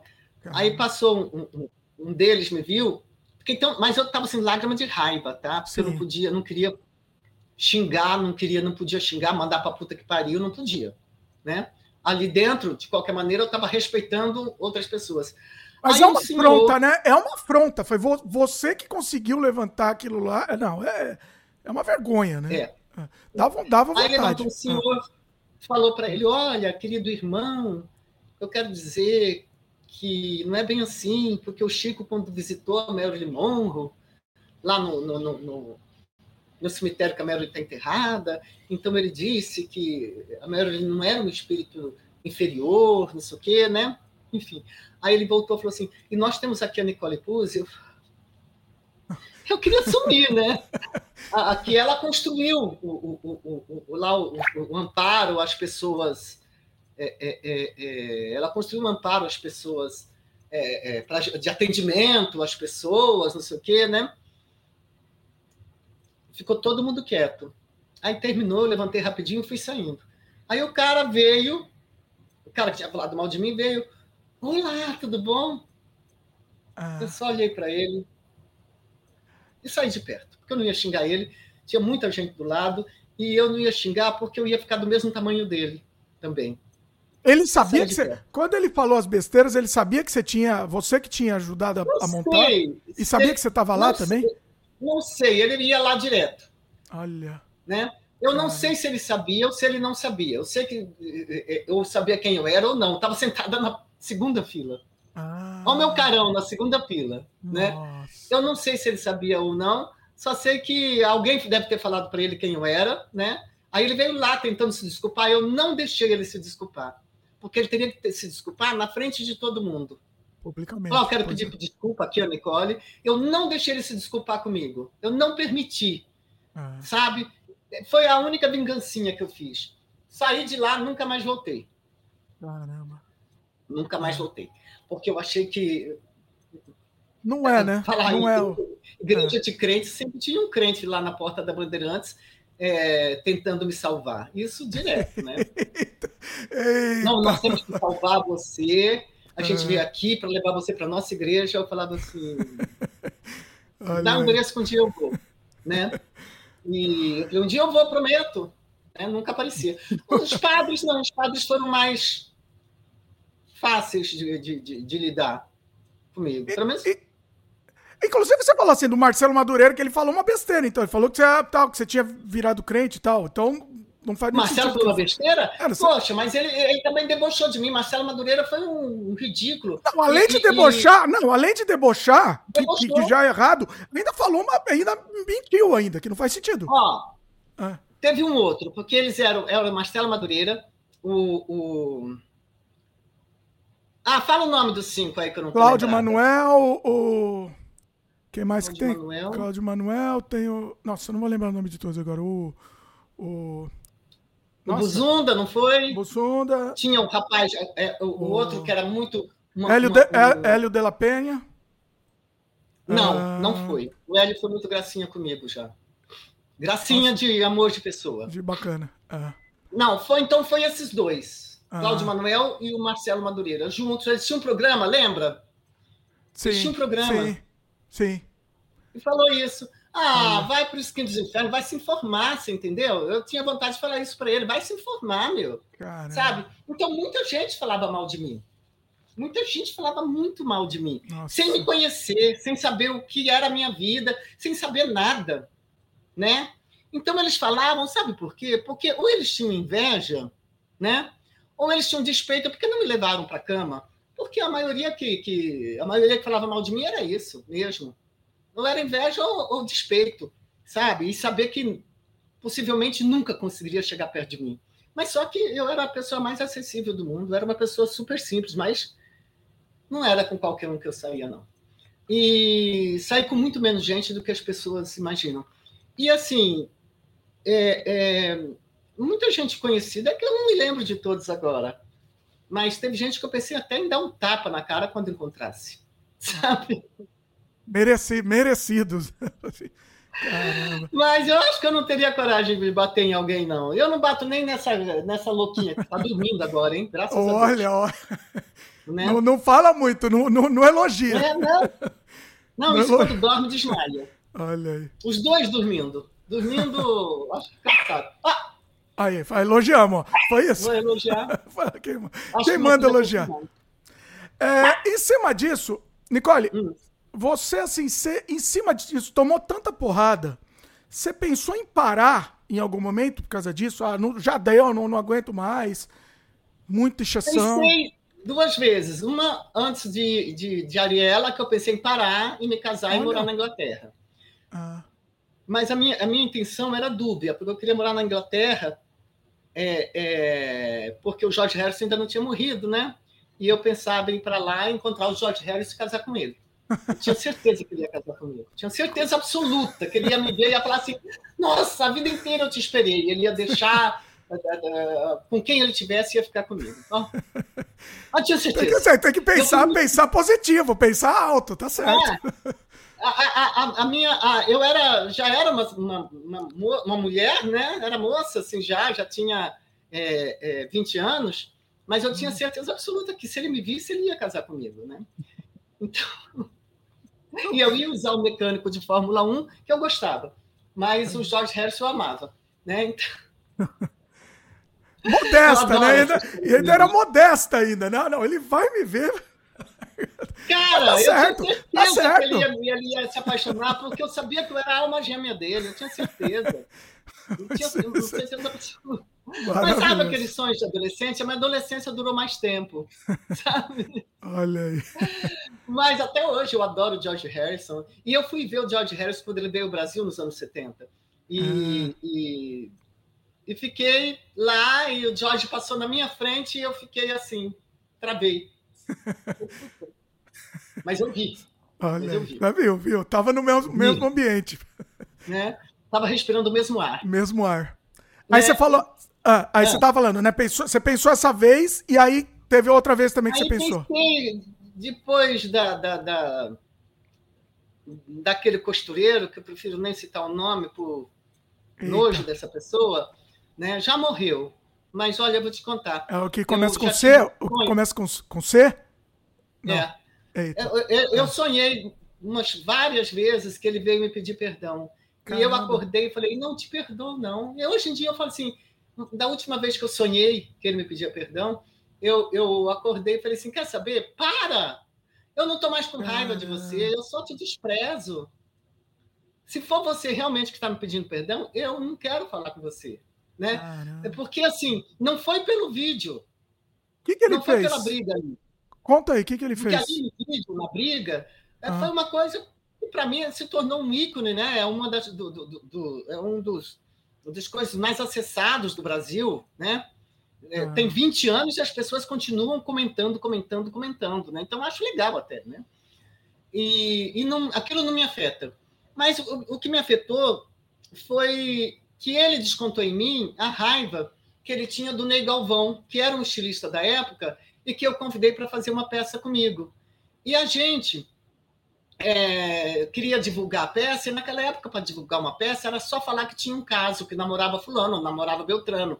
Todo mundo fazia isso, é que nem hoje. A mulher sai com, com, com o Neymar e depois ela vai para a fazenda, aí ela se torna né, famosa. Criar uma rica. notícia, né? Criar, criar um fato, é. vamos dizer assim. É. Aí eu e o, e o Ney, o Ney estava muito famoso naquele momento, ele, fez TV Mulher no lugar do Clodovil.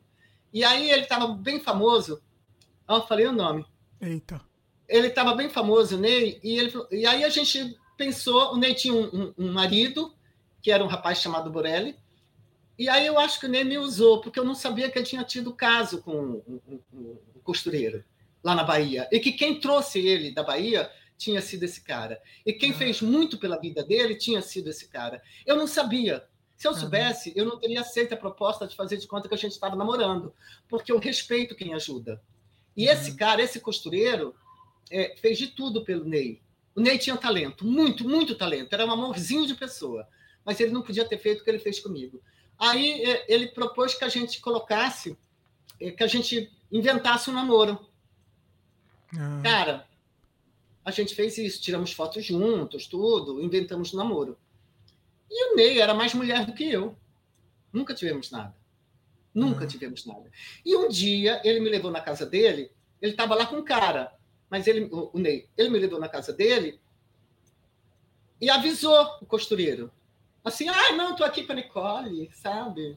Ah. Então, esse, esse costureiro pegou raiva de mim, me perseguiu. Ah ele veio me perseguindo, me perseguindo, me usando para ofender o Ney. E depois que o Ney morreu, ele continuou se vingando em cima de mim. Qualquer lugar que eu ia. Ele falou mal de mim para o Faustão. Faustão era muito amigo meu. Não sei se ainda é.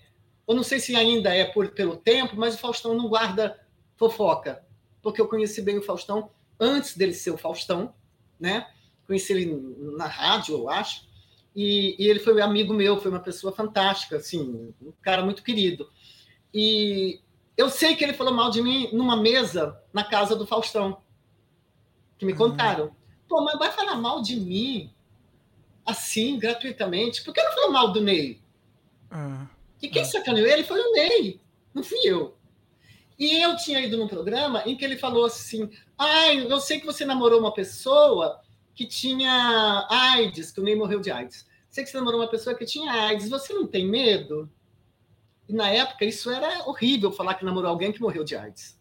Era, era uma, era uma sentença, se, sentença de morte. Não, assim. e era assim, você era um lixo. Você era ah. uma pessoa a ser evitada o tempo todo. Nossa. Porque você podia transmitir.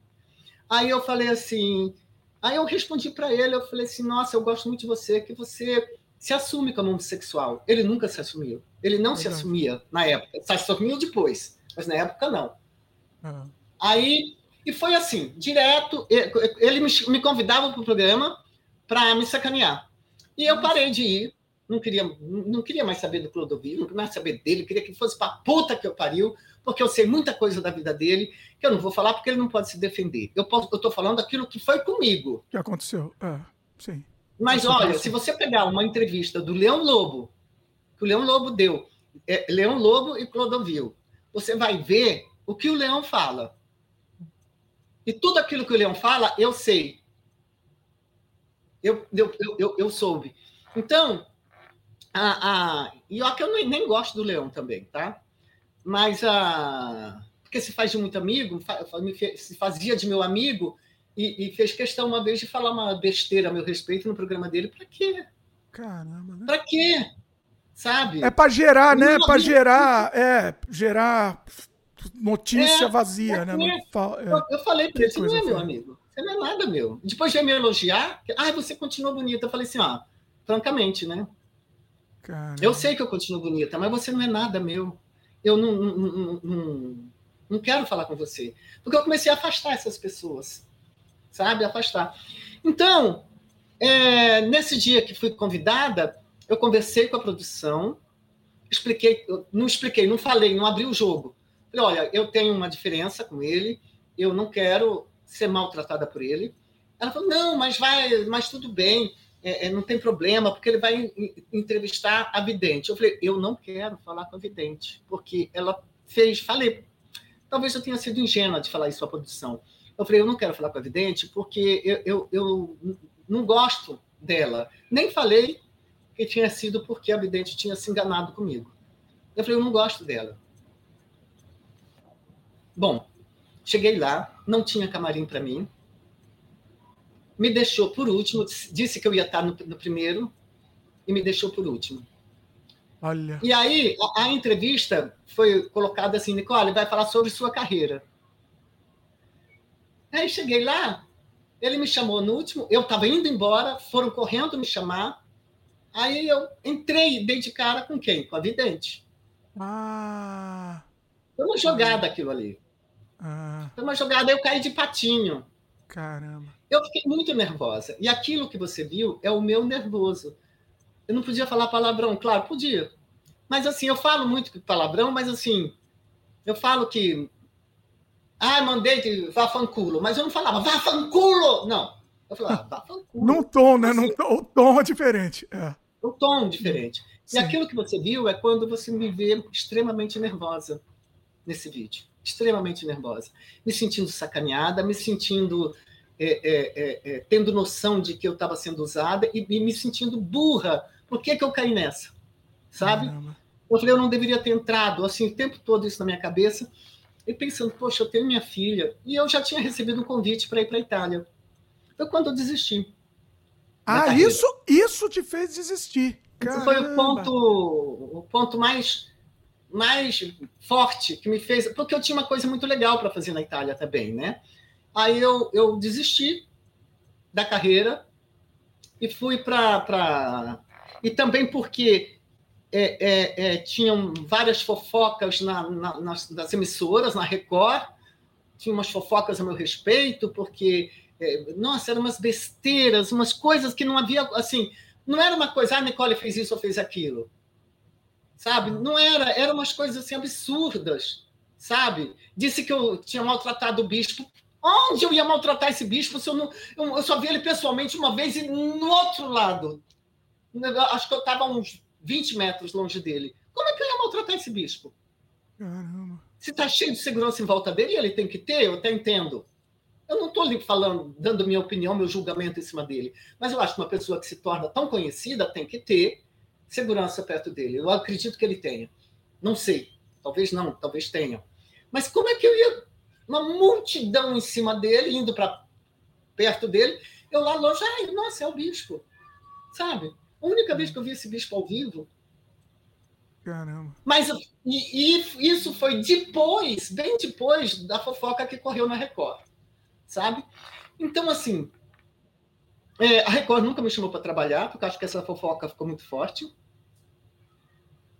E fique não claro sei. aqui, vamos, vamos deixar claro então. Isso é, é mentira, isso não, daí é fofoca. Não, é fofoca, mentira, imagina. Mas tem que tem que estar tá esclarecido aqui. Vamos, é, tem, que, tem que ficar esclarecido é, de qualquer jeito, independente você acha de qualquer que uma coisa. pessoa como ele ah. ia fazer alguma coisa, uma pessoa que tem a fama, a fama dele, de, porque ele é uma pessoa famosa, tá?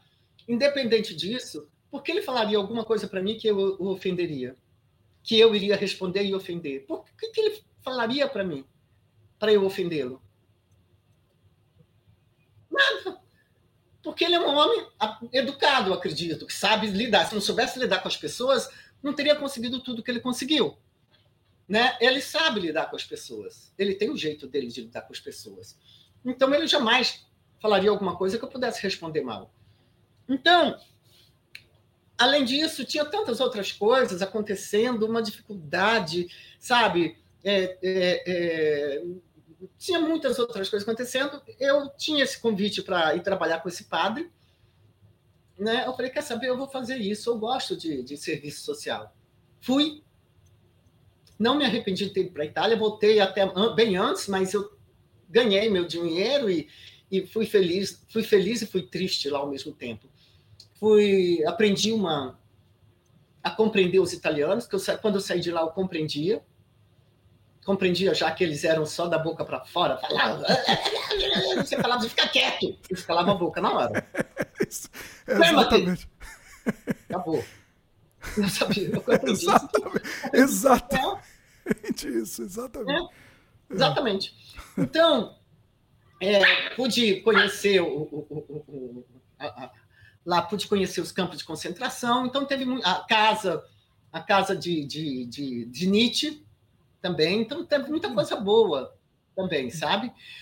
Aí, então eu acho assim que o destino me fez ir até lá para eu fazer o meu curso, para eu conhecer tudo isso, o, o, o, e voltar e falar, quer saber? Eu sou essa pessoa. Eu não posso continuar fingindo que eu sou quem eu não sou. Ah. Eu pensei, eu, eu, eu, o que eu faria hoje, vamos supor, se eu fosse no mesmo programa? E eu ia falar, ah, você está de brincadeira comigo, né? Eu saía. Tá você, não ia, você não ia continuar lá dando, dando lenha para fogueira lá, vamos dizer. É. Não, dando ibope para ele. Ibope, é, exatamente. Foi o melhor ibope. A pessoa da, da, da, da Rede TV falou comigo que foi o maior ibope que ele teve em toda a temporada do programa dele. Esse ah, foi o maior ibope. E você vê que foi porque dura até hoje. Sim. Dura Virou até hoje. É. Então, legal. Muita gente me segue por causa desse, desse coisa. Muita gente vem me seguir. Então tá, tá legal. Fico feliz. Sabe? Quem fala mal também, vai. Ah, vá fanculo. Sabe? Então. É. Então, assim... É, no fim das contas foi até bom, né? No fim das contas. Acabou sendo uma. uma foi. Indiretamente uma publicidade aí para você, né? Foi uma é, Foi bom porque, assim, é. eu vim para cá, é, é, é tendo mais experiências como pessoa, como atriz. tive uma experiência de ayahuasca que foi maravilhosa, duas vezes. Eu me compreendi, compreendi todo tudo que me aconteceu. E, e diria assim, comecei a escrever também, comecei a escrever, escrever, escrevi, escrevi, sabe, muito, muito, muito.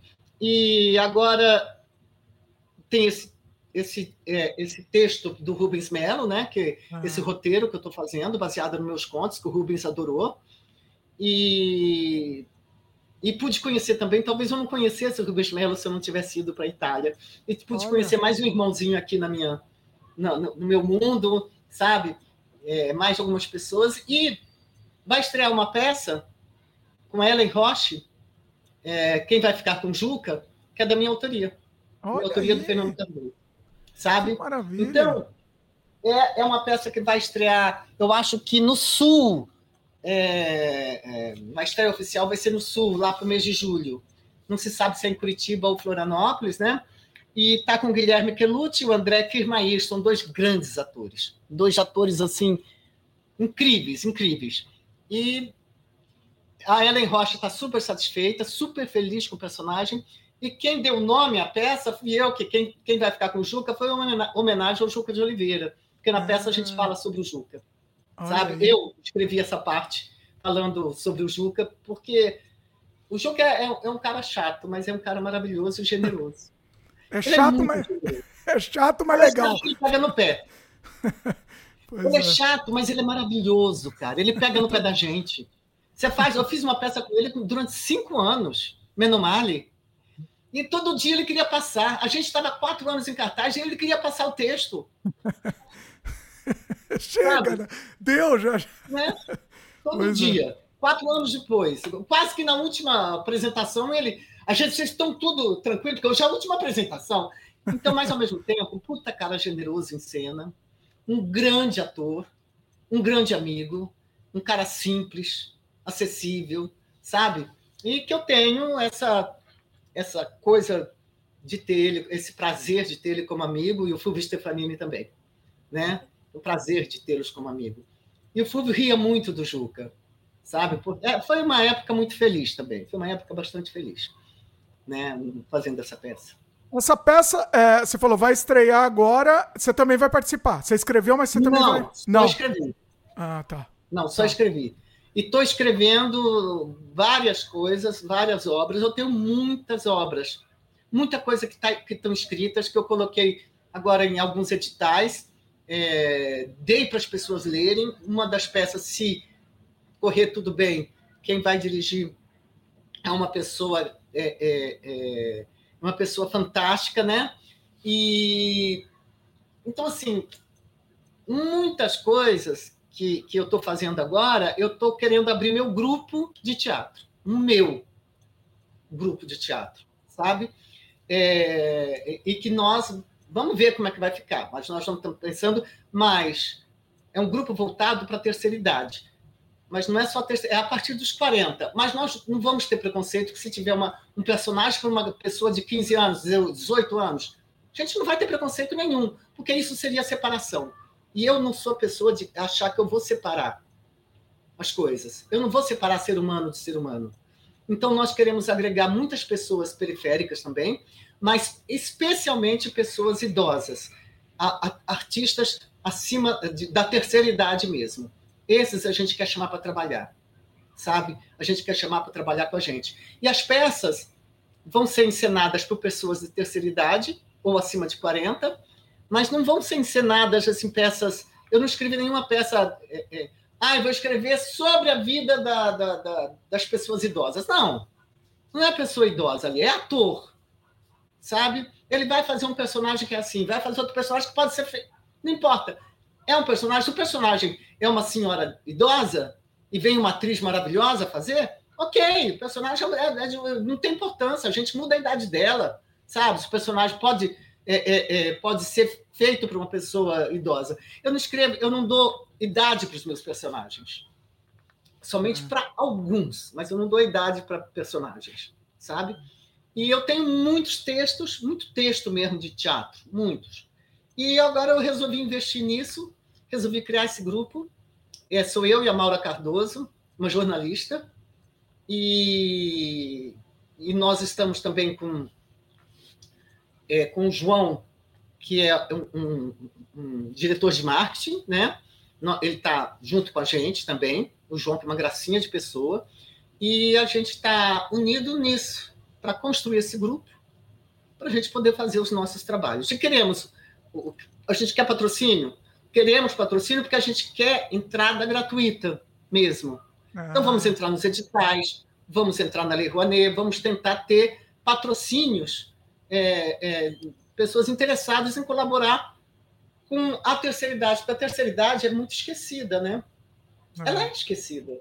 Sim. Se lembraram de colocar no, no, no eu na, na, no dia da Lei Paulo Gustavo aqui em São Paulo, que ia ter a reunião, a, eles falaram em pessoas é, em pessoas trans, que eu acho que é, é de direito, as pessoas as, LGBTQIA+, essas pessoas têm esse direito porque foram realmente repudiados, foram marginalizados, eles têm esse direito de estar no, no, no, no nos editais, né, uhum. como preferenciais. As pessoas pretas também têm esse direito e tem, teria que ter muito mais direito, porque eles estão vindo de sofrimento desde que, desde a escravatura, né? desde a escravização, né? que o certo é a escravização. Então, eles têm esse direito, porque sofreram na pele, e sofrem na pele desde que nasce. Então, essas pessoas têm o direito também de serem. É, é, é, é, é terem esse privilégio nas leis. Aí eu comentei, eu falei, sim, agora vocês esqueceram que pessoas pretas, gays e lésbicas, LGBTQIA+, e, e, e, e todo essa, esse pessoal, e quilombolas, tudo que for, que importa? Se eles são velhos, não chamam para mais nada. Ah, Se é eles verdade, passaram, né? não chamam para mais nada. Então, ah. nós temos essas pessoas também. Então, a gente não vai fazer distinção. A gente só vai fazer distinção no personagem. esse personagem é mulher, aquele personagem é homem. Ah, mas pode fazer com mulher? Pode. Ah, sabe? A gente vai ter esse trabalho que nós vamos, vamos fazer nosso grupo já existe, estamos, é, é, não vou falar o nome do grupo porque a gente está ainda buscando se tem algum grupo com esse nome, né? Não deve ter. E a gente vai trabalhar isso muito em breve, eu acho que vocês vão ouvir falar. Agora, uma peça que eu fiz, que seria a peça de estreia para o lançamento do grupo, é uma peça baseada na história da minha bisavó. Minha bisavó era mestiça, mas era escrava. Olha aí. Ela era filha e neta do, do, do, do, do escravista, dono da fazenda. Ah. Ele estuprou a avó dela, estuprou a mãe dela, ela nasceu e ele ia estuprar ela. Essa é a história da minha bisavó, que já era bem clara. Sabe? Então eu vou falar sobre mestiças, pessoas mestiças que eu tenho direito de falar sobre isso, que é meu lugar de fala, né? Porque acabou vindo a mestiçagem, acabou vindo para a minha história. Não vou usar o lugar da pessoa preta. Por isso eu tenho um consultor de pessoas pretas, pra, porque a gente às vezes cai no discurso de outras pessoas que têm o direito de fala. Né? É. É, é, tem que tomar cuidado. É, exatamente. Tomar, é, Não, a questão de, de Tem que ter consciência. consciência. Tem que ter é. consciência. E chamar alguém que entende e falar: me fala, me, me explica isso aqui. Eu estou falando sobre minha bisavó, que era mestiça. Me explica isso. Embora fosse escrava, mas era mestiça. É. Né? Como funciona Eu isso? É falar... verdade. É, é, é muito. Inclusive, bisavó... Tá muita coisa a ser definida ainda, né? Não está muito claro, ainda, talvez, essa essas questões. É, eu sou branca, porque ah. realmente o, o, o, o, o, meu trisavô, que era o, o, o, cara que estuprou minha, minha trisavó, né? Sou descendente dele. Os olhos da minha irmã é verde, igual diziam que era o olho dele. Diziam isso, todo, todo, todo mundo. Que a minha bisavó morreu com 100 anos, ou mais de 100 anos, cento e poucos anos. Ah. Então ela contava isso. O olho dela era diziam que o olho, ela dizia. E as, as pessoas e o meu bisavô que casou com ela também era mestiço, mas já era mestiço bem clareado, sabe? Bem claro, de olho claro. E ele contava que realmente o olho da minha bisavó era o olho do pai dela. E meu pai nasceu com o olho do, do, do desse do bisavô dele, né? Quer dizer, Olha. é, bisavô. É, eu, então, eu, eu é. tenho. É uma coisa louca, porque o que eu tenho? Uma bisavó escrava e um trisavô, ou tetravô, ou tataravô, sei lá o que porra que é, acho que é trisavô. Bom, enfim, é, é, é que foi escravista. É. Né? É uma, é uma contradição né, dentro, né? É, pois é. Não é uma coisa louca? É. Então eu conto nessa peça, eu conto como foi a vida dela. Então é Você baseado já... em história real. Você já escreveu essa peça?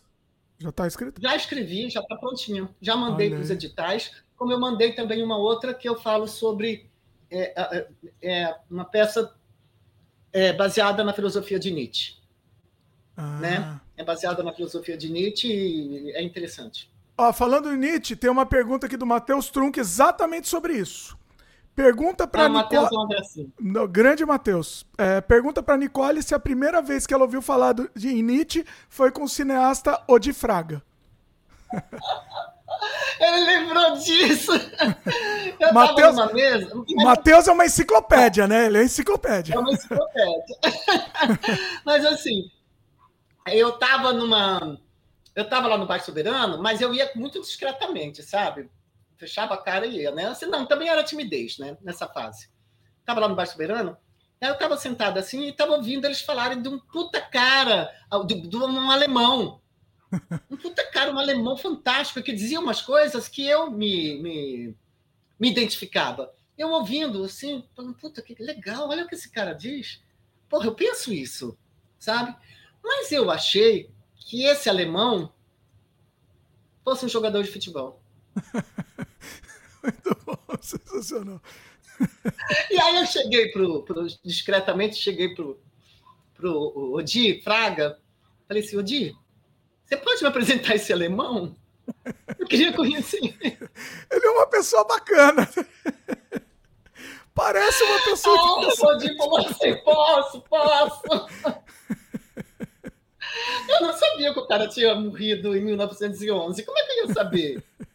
Maravilhoso. Ah, eu pedi para apresentar, mas eu tinha certeza que era um, um, um, jogador da seleção alemã, porque o que eu sabia era a seleção. Eu aprendi muita coisa na boca.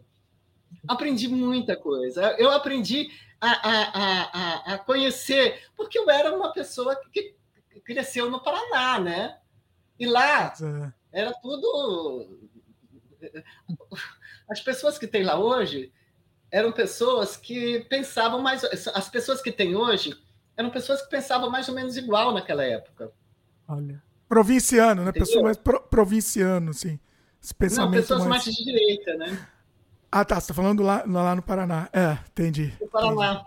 Ah. Não, as pessoas do Paraná. Sim, sim. Na época, eles, ah. é, é, para eles a ditadura estava maravilhoso, né? Caramba. Eu vim aprender que existia ditadura aqui em São Paulo.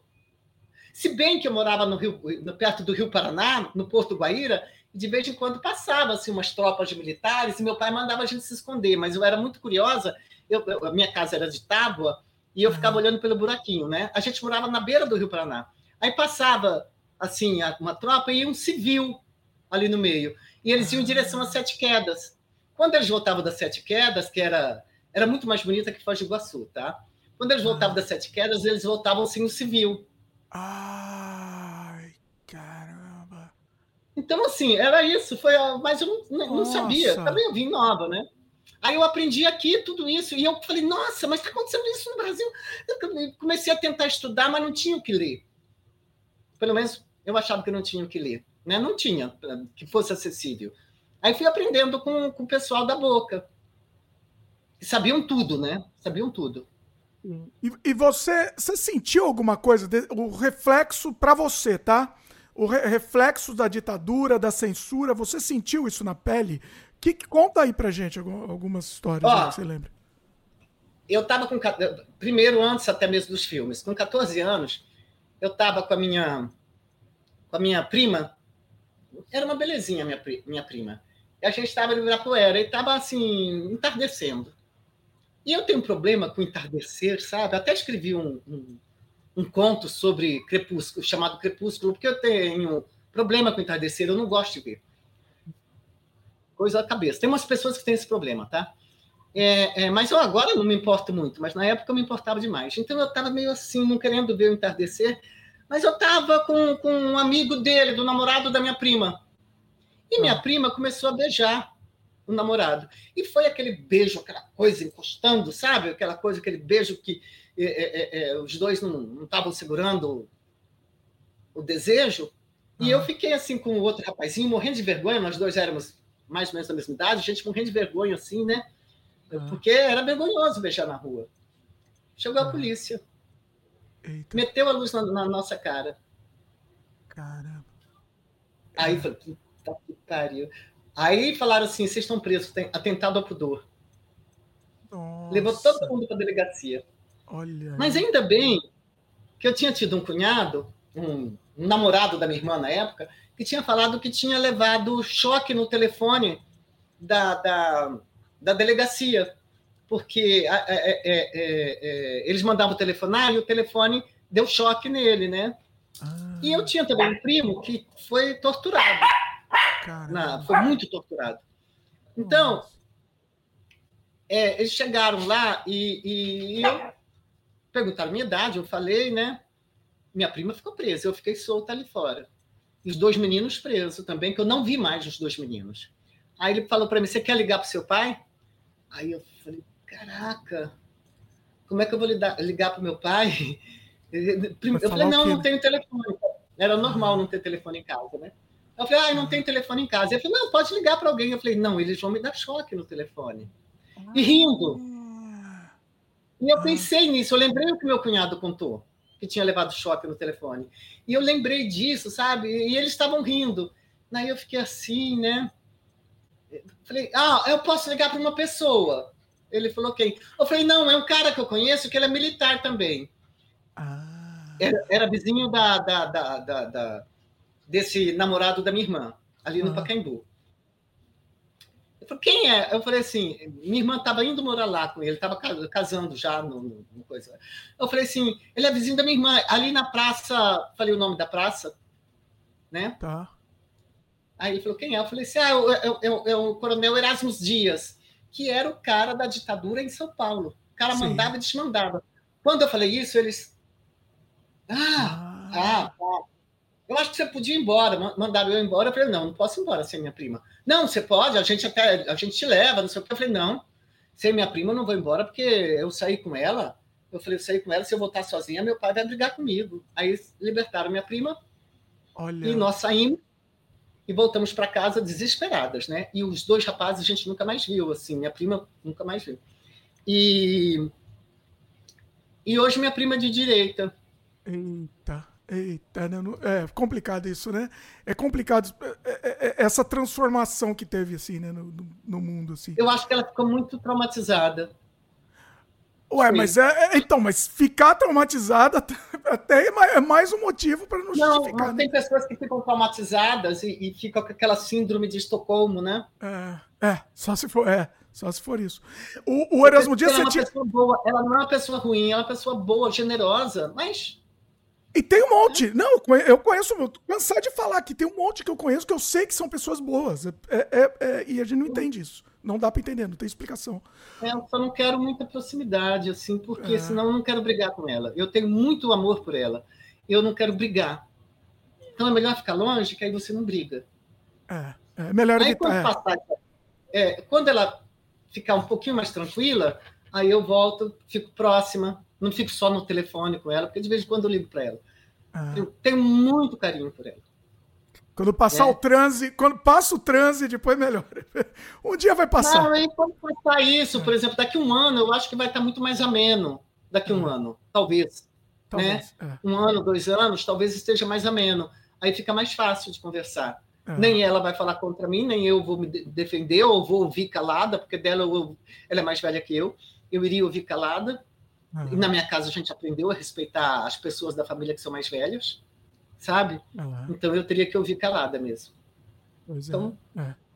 prefiro ficar distante, né? E. Uhum. Mas acho que daqui uns dois anos a gente vai ter oportunidade de se falar novamente. Eu vou gostar vai, muito. Vai melhorar, a coisa vai melhorar, pois é. é. Nicole, eu tô preocupado com o seu horário aqui. Eu tenho mais pergunta aqui para te fazer, mas estou preocupado com o seu horário. Podemos a mais minha filha ainda não chegou. Quando ela ah, tá, chegar, quando tá a bom. chegar, a gente.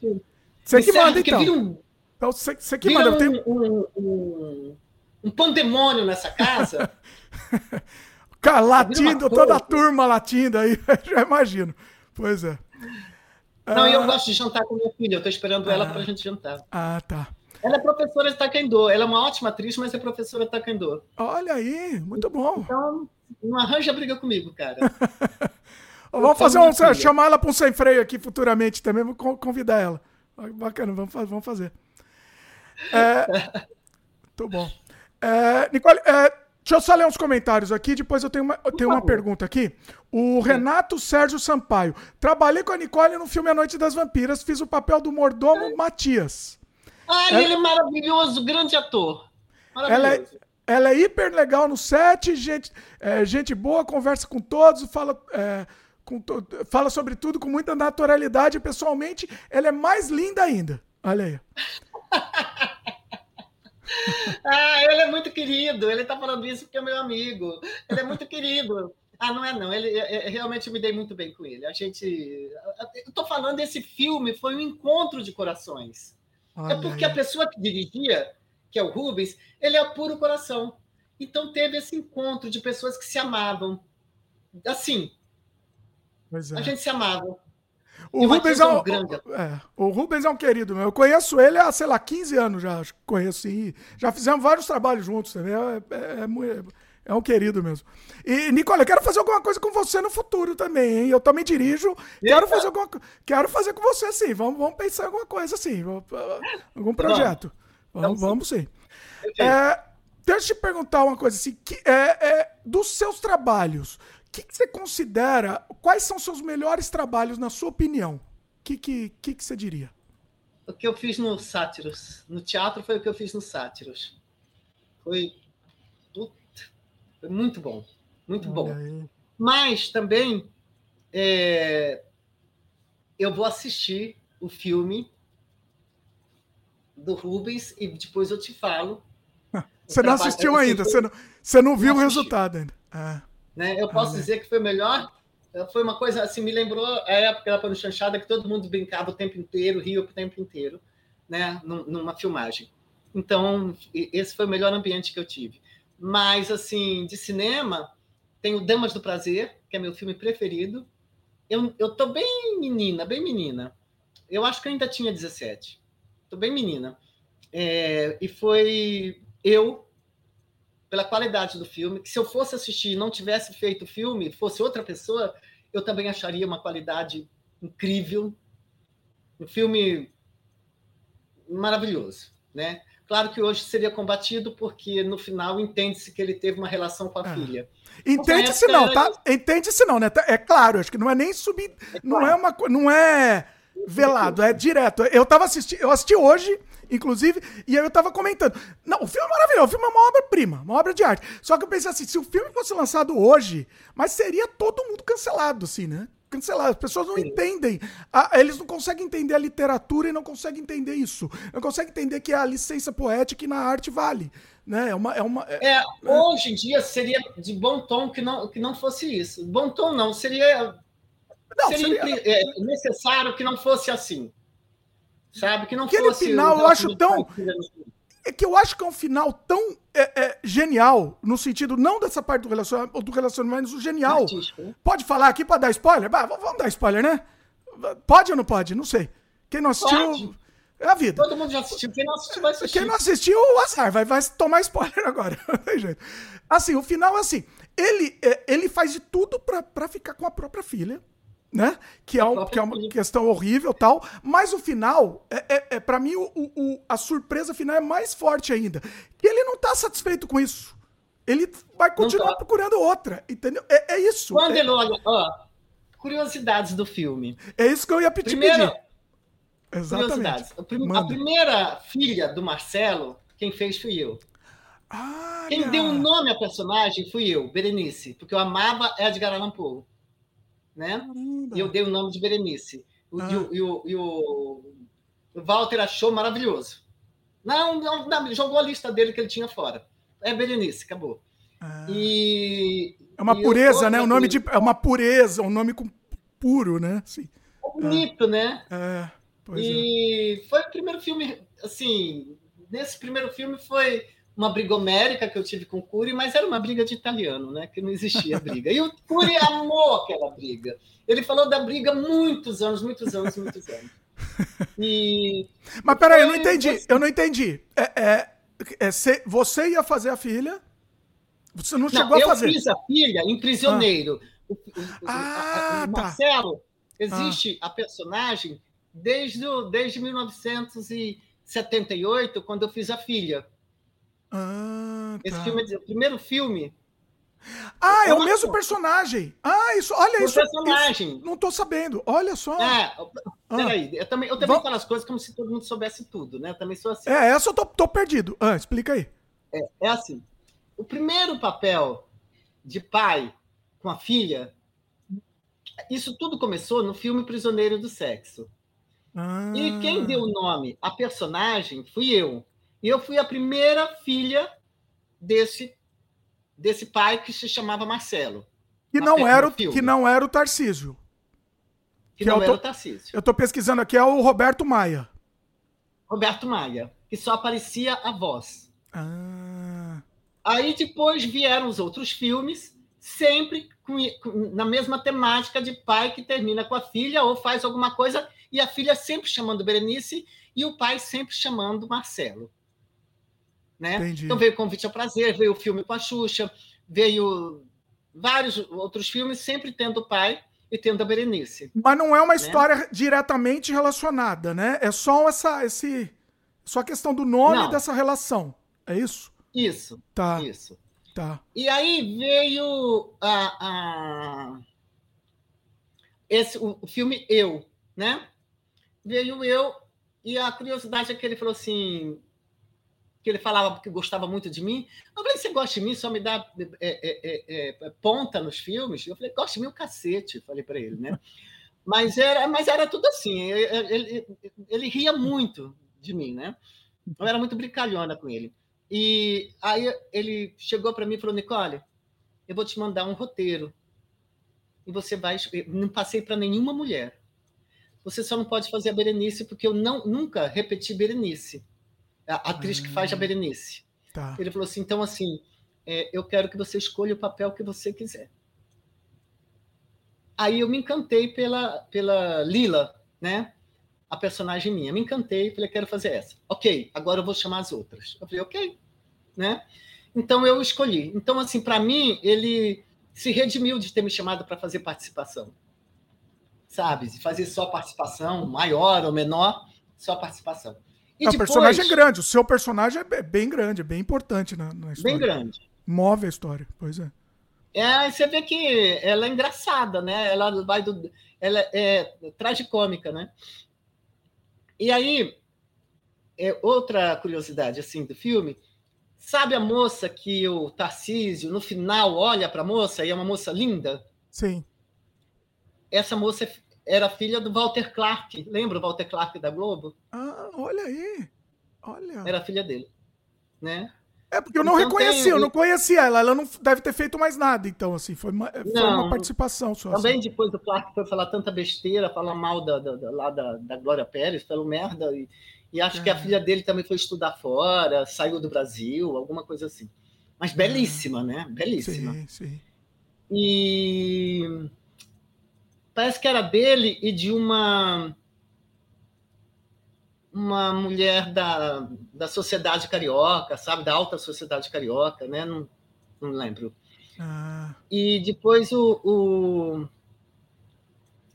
e eu, tocou no, no filme aquela banda era o Traditional Jazz Band, era a maior banda que tinha no Brasil, mas ficou impossível continuar sendo uma banda daquele tamanho, né? Traditional Jazz Band era maravilhoso. E depois que terminou a filmagem, a gente ficou ouvindo um pouco mais. lá na festa, lá. Né?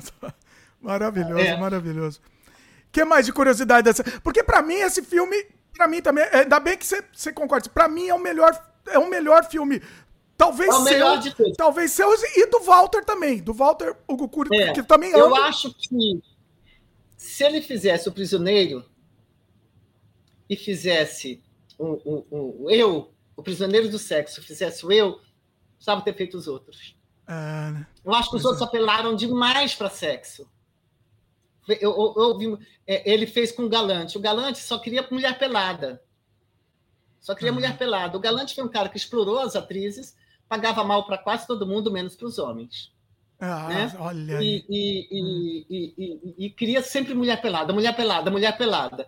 E se, se sentia um puritano, tinha imagem de Jesus e não sei o quê, e fazia o nome do pai. Tá. É, sabe? É. E eu me dava bem com ele. Mas nos últimos anos ele foi muito estranho comigo e eu falei para ele se enterrar com aqueles filmes. Botar no caixão e se enterrar, porque eu queria os filmes para fazer uma mostra dos meus, dos meus filmes. Eu queria um filme que ele tinha. Ah. E aí ele não queria dar, não queria dar, não queria dar. Aí eu e falei, não tinha ah, outra então cópia. Pega, os ah. teus filmes. Não, ele tinha que dar assinado, né? Ah, tá. Pra eu exibir sim, sim, sim, claro. Então, prepara teu filme, bota no caixão quando você morrer. Esconde, se né? Enterra. É, que ridículo, enterra. né? Que, Aí ele ligou para ele ligou lá pro, pro, pro Canal Brasil, que eu apresentava o programa lá, né? Ah. E falou com, com o superintendente do Canal Brasil para me mandar embora. Ah. O programa era de maior audiência do canal. A gente estava no Nossa. meio da temporada. Foram oito anos de programa. Caramba. A gente estava no meio da temporada e ele ligou para lá para mandar, para me mandar embora. Foi agora isso. O seu programa tá desde eu tenho aqui desde Foi. 2017. Tá no tava no ar. É, não Caramba. Lembro. É, tô, eu sei tô, que não faz, é, tenho... faz uns dois anos isso. Não, Caramba. faz mais. O programa Porn Pornolândia, né? Vamos, vamos, vamos falar aqui. É. Pois Foi é. incrível, adorei ter feito. Foi. faz uns quatro anos, né? E, e foi e, e assim, eu, eu Ele tem esse poder? Ele tem esse poder para manda embora do nada por assim. Você sabe por quê? Ah. Porque o, o, ele tem esse poder, tinha esse poder porque ele era o produtor do filme. Ah. E ele tinha ah. passado os direitos de um filme, ele tinha passado só pro, pro, pro Canal Brasil. Eu pedi ao Canal Brasil, o Canal Brasil falou: ó, me deram todos, né? Porque eles tinham direitos que poderiam me dar. E só não tinha esse filme dele que eu queria. Era um filme, Prisioneiro do Sexo, que eu queria, que aparecia só no final. E aí ele falou que não ia dar. Caramba. Queria me cobrar 10 mil reais. Eu falei, porra, tu não me pagou, tu, tu não me pagava direito. Nem pagava, cara. né? É. Você explorou é. as meninas? Não, eu fui a, a, que mais recebeu, a, a que recebeu melhor nesse, nessa situação do galante. Porque eu, eu não queria fazer, não queria ser conhecida. É, eu não queria ser, não queria fazer cinema, nada. Então pessoal queria é, para te convencer pagar. É isso que eu ia te perguntar. Minha próxima pergunta era essa. Você foi bem paga com os filmes? De uma maneira eu acho geral? Que para assim? época, pelo que se pagava as outras, pelo que se pagava as outras, eu acho que eu fui bem paga. Porque eu, eu tinha o, o, a, a, Ei, peraí, Nicole, tá vazando, tá vazando algum áudio aqui. É, é o meu. Peraí. Espera um pouquinho que vai passar. Peraí. Tranquilo. Pronto. Beleza. Eu tinha uma eu tinha uma, uma prerrogativa que, que era que eu estava fazendo os filmes porque estava afim de, de fazer os filmes também, né? Não estava ligando muito para dinheiro. Mais bem orientada. Eu tinha ah. que ter sido mais bem orientada, mas eu era feliz lá, sabe? Ah. E, e o, o, o, ele vinha, ele, os produtores vinham conversar comigo. Ah, tem um filme assim, quanto? Tanto. Eu falava, não, não quero. Não, mas a, a, a atriz principal está ganhando tanto. Eu falava assim, olha, a atriz principal pode ganhar o que ela quiser. Eu quero ganhar tanto. Ah, mas isso é mais do que está pagando para a atriz principal. É a vida. Falei, então tá. pois é. Eu saía porque eu não queria fazer os filmes. De... Meu pai tinha. Ele não era rico, sabe? Não era rico, mas ele podia tranquilamente. É, é, é, é me dava uma, uma, uma, uma, condição boa, sabe? Eu não precisaria trabalhar. Ou eu faria outra coisa, eu estava estudando, podia fazer outras coisas, né? Então, com isso, de não, eu não vou fazer, eles subiam nas tamancas e acabavam pagando o que eu pedia. Você valorizava Mas, o passe. É. Dentro daquilo que as outras ganhavam. Eu Comparado. ganhava bem. Sim. Né? Ah. Eu consegui, no final das contas, eu consegui. Em, em, levou um tempo, mas eu consegui comprar meu apartamento.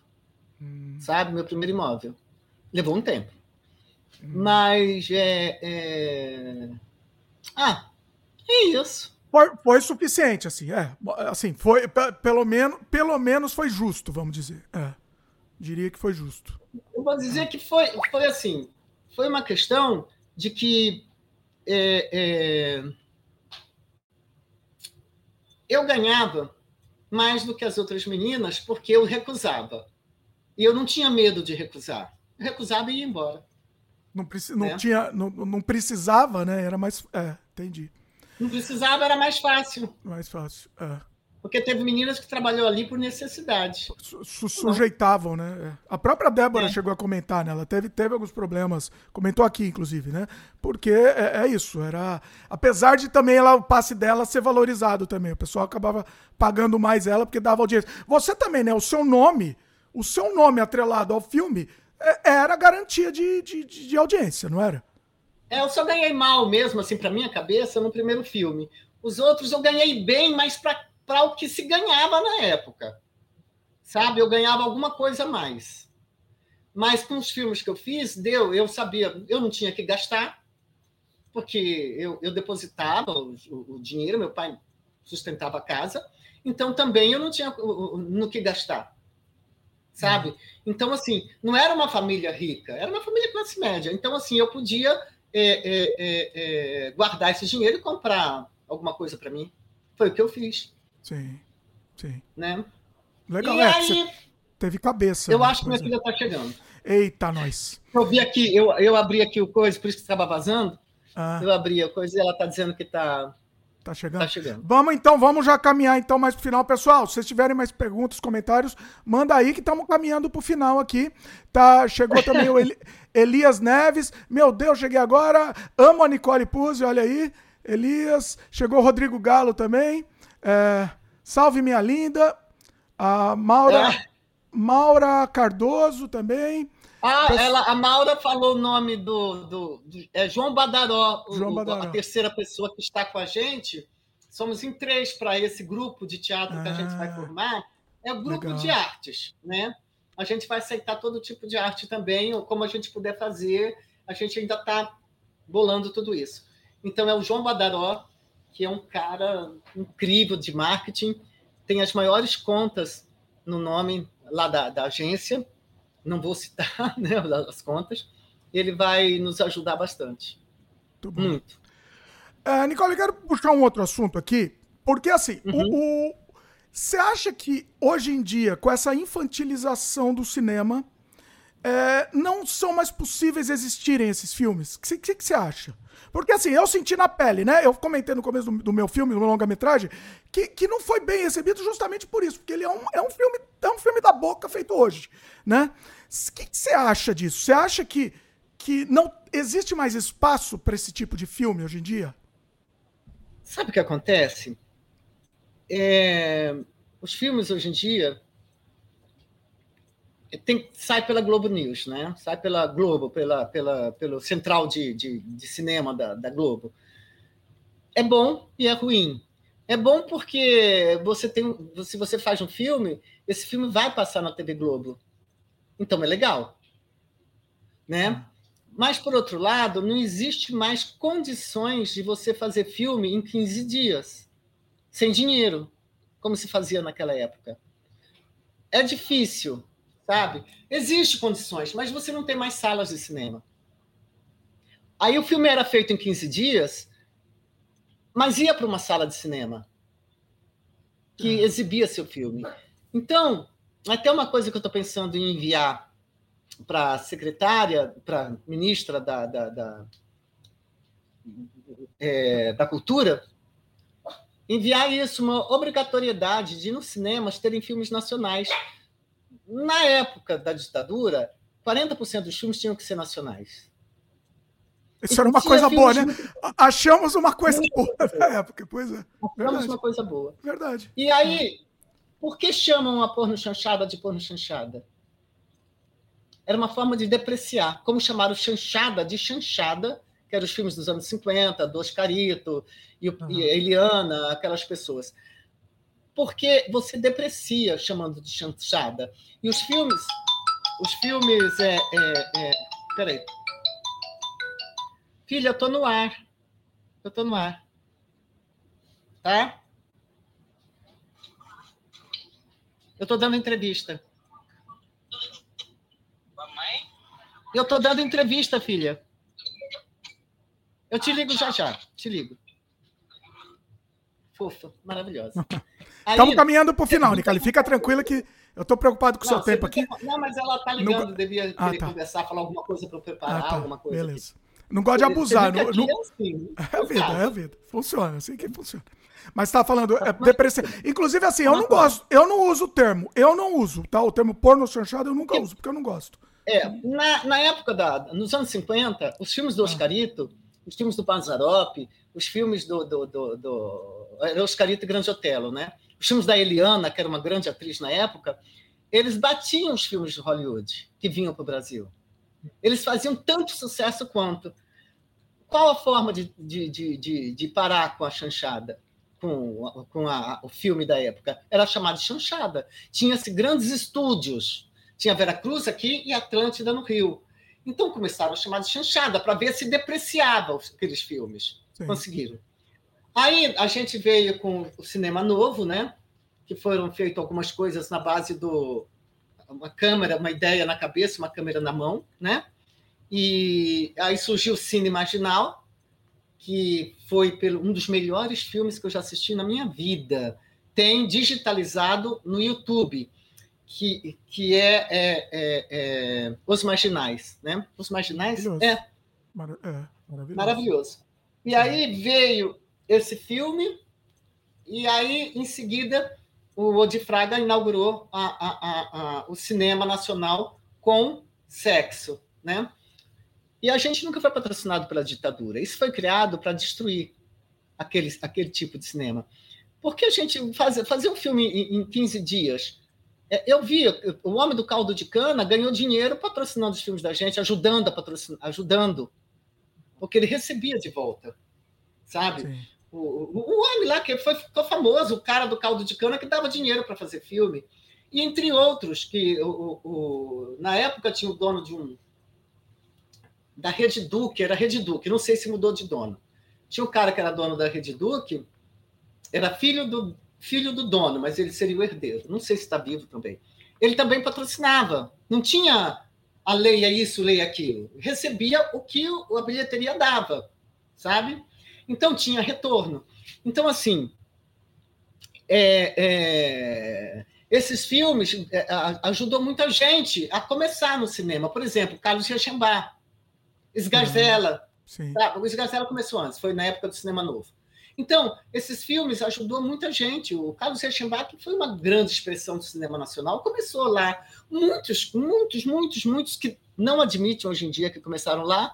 Por quê? Porque foi depreciado o, o, o local e foi depreciado o, o, estilo de filme, era cinema de rua.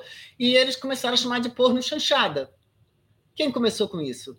Dizem as más línguas, não estou afirmando, que foi a Maria Maria Baiana, Maria Clara Baiana, Maria.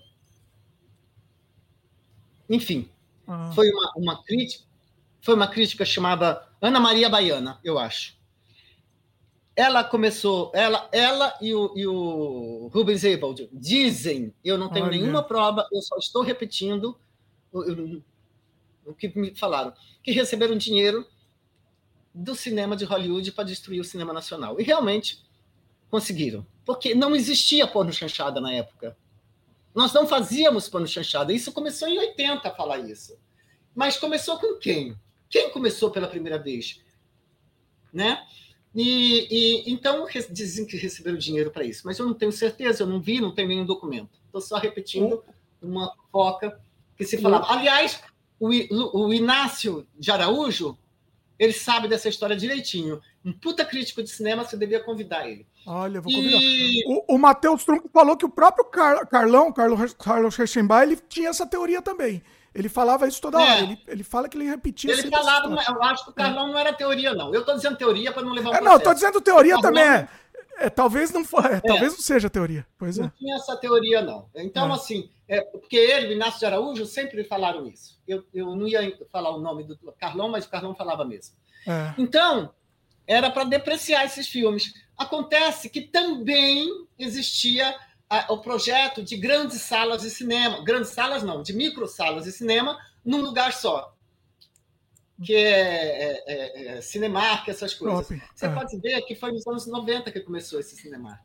Sim. Porque eles conseguiram destruir. Claro que ia ter um período que esse, esse tipo de filme com sexo ia passar, ia terminar. Ia começar o um outro período com outros filmes, outra coisa. Mas a depreciação que atingiu filmes do Neville, que atingiu filmes do Cury, que atingiu filmes do, do, do, de grandes diretores, até do, do, do.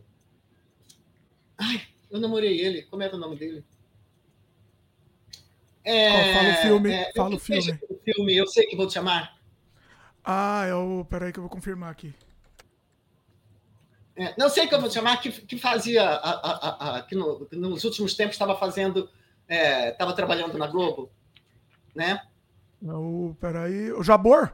Jabor, né? Jabor.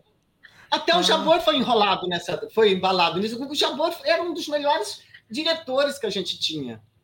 Abandonou, ele abandonou o cinema, né? Ele falou que. Abandonou. Não, é. mas ele abandonou porque se tornou essa, essa papagaiada, que era tudo era pano chanchada, sabe? Tudo era pano chanchada. Só livraram a cara dos atores, porque eram machos, né? Só livraram a cara dos atores, mas não livraram a cara dos diretores, não livraram a das atrizes, então foi terrível, né? Pior ainda. É. E, ó, você viu que ela acordou, né? voltou, a, mo a mocinha voltou. É, o tempo todo. E aí, eu tô com a mão tudo arranhada por causa Eita dela. Nós. E aí, então, o que acontece? É, é, aí começou esse preconceito, porque em seguida chegou a época religiosa, que foi nos anos 90, na parte dos anos 90, né? depois do pagode, que, aliás, chamam, chamavam, chamavam de pagode porque era uma coisa de pessoas pretas, porque pagode é uma coisa maravilhosa. É, né? O nome pagode é samba. É. Aí disseram, ah, isso não é samba, é pagode. Pô, tem, tem músicas da época, tem música que não vale nada da época, né? Mas como assim? Sempre, sempre tem as coisas boas e coisas ruins. Sim. E, e, e tinham músicas muito boas. Mas como era uma coisa feita por pessoas pretas, poxa, aí não ia passar mesmo, não ia passar invicto esse, esse período. Olha, tinha músicas incríveis. O, o, o único que conseguiu se salvar, o Belo, porque tem, é um carisma do caralho. É um, eu nunca vi uma pessoa tão carismática como o Belo. E o, o Pericles, né? Ah. Você vê que os outros não ficaram quieta. Os outros Sumiram, não, né? não permaneceram. Um dos ah. caras mais musicais que eu já encontrei chama-se Salgadinho. O cara tem ouvido absoluto, nunca estudou música. Ele sabe tudo. Ele estava me ensinando a cantar. Num dia, ele quase conseguiu me ensinar a cantar. Então, e um cara maravilhoso, um ser humano do bem. Então, uhum. assim, é, é, esse tipo de preconceito que se tem contra o sexo, contra pessoas pretas e contra o cinema nacional ficou muito forte. A uhum. Globo, para se manter, ela teve que fazer o núcleo, porque senão não iria para manter o cinema, né? Até foi uhum. feito pelo Daniel Filho. Mas senão não iria. Aí tiveram que começar a fazer aquelas historinhas baseadas nos filmes americanos, aquelas comediazinhas horríveis. Plastificado. É, tudo é. plastificado, é. tudo igual. É. Ou se não, aquelas coisas de, de, de, de, de, de, fave... de morro, mostrando sempre aquela coisa que exploraram até o último tempo, mas era uma fase também. Passou também, né? Essa passou também. Essa passou, porque como ah. todas as fases passam, iria passar aqueles filmes daquela época. Ah. Iria passar. Mas eles destruíram aqueles filmes. Eles destruíram coisas boas. Esse filme, é, que eu falei que é um dos meus preferidos, que, que, que é Damas do Prazer, procura assistir. Procura é, assistir, esse eu não, esse eu não vi ainda. É. Tá, tá no, no YouTube e é digitalizado. É um filme extremamente atual. É um filme atual. Eu não vou dar nenhum spoiler, porque as pessoas devem assistir. É um filme atual, atualíssimo, sabe? Então, é, é, é... eu não sei. Agora eu vou falar uma coisa que a gente vai entender. Sabe por que, que o Brasil nunca ganhou um prêmio Nobel? Por quê? Porque, muita, porque as pessoas indicam, fazem uma lista e muita gente é, manda outra lista contrário à pessoa que foi indicada. Um então, concorrendo, concorrência, você está falando de um querer brigar não, com o outro. Não, contrário, dizendo essa ah. pessoa não merece o prêmio Nobel. Ah, desvalorizando. Dizendo isso. Desvalorizando. É, então isso mostra que tipo de caráter nós temos no Brasil que se que, que mostrou nesses últimos anos, né? Nesses anos agora anteriores, quatro anos anteriores. Então, é, era assim, por exemplo, Chico Xavier foi prêmio Nobel. Não, uma porção de gente fez abaixo assinado e enviou para lá. Então, o cara do, do, do próprio instituto lá do, do, do, prêmio Nobel disse: eu não posso indicar em que metade da população diz que é a favor e metade da população diz que é contra. Ele falou, porque todos os outros países, quando alguém é indicado, é, é 90%, no, no mínimo 90%, é, é, é, fortalece essa indicação. Aconteceu com uma porção de pessoas aqui no Brasil. É. O Jorge Amado foi indicado por algumas pessoas e por outras zerado, né? Então sempre aconteceu isso. Por exemplo, você sabe quem é, é, inventou o, o, o, a reposição hormonal? Quem? Foi um brasileiro. Em tempo Olha de sair aí. do Brasil, nos anos 50, doutor Elcimar Coutinho. Procura Olha. saber quem é o doutor Elcimar, com ele. Elcimar Coutinho. Caramba. Então, ele foi tão tão execrado Apagado. por inveja, ah. ele, que ele teve que ir para onde? Para Oxford. E lá na Inglaterra todo mundo usa o, o, o, o, o implante dele, que é o melhor implante do mundo. Aqui no Brasil custa muito, muito caro o implante do Dr. Elcimar, porque aqui no Brasil não tem respaldo. Aí fizeram alguns implantes assim, copiando dele, como se fosse uma invenção da Inglaterra, mas não foi, é uma invenção brasileira. Olha Ele teve que sair do Brasil. É triste Sabe isso, né? Isso é triste. Como? Sabe como eu sei essa história? Ah, Ele ah. me contou. Doutor Elcimar, que já faleceu, e que foi o cara que me deu, que me fez esse implante, e eu consegui ter a minha menopausa sem nenhum sintoma. Caramba, olha isso. Então, olha isso. Esse lembrado, país... né? Tem que, tem, que, tem que ter um trabalho de, de, lembrança, de memória. Né? O Brasil não tem nem memória, né? A gente fala é um clichê é falar isso, mas é óbvio. É. É. Quanta gente torceu contra a, a Fernanda Montenegro no, no Oscar? Sim, sim. Muita gente torceu contra. Aqui só se torce para jogador de futebol. E olha lá.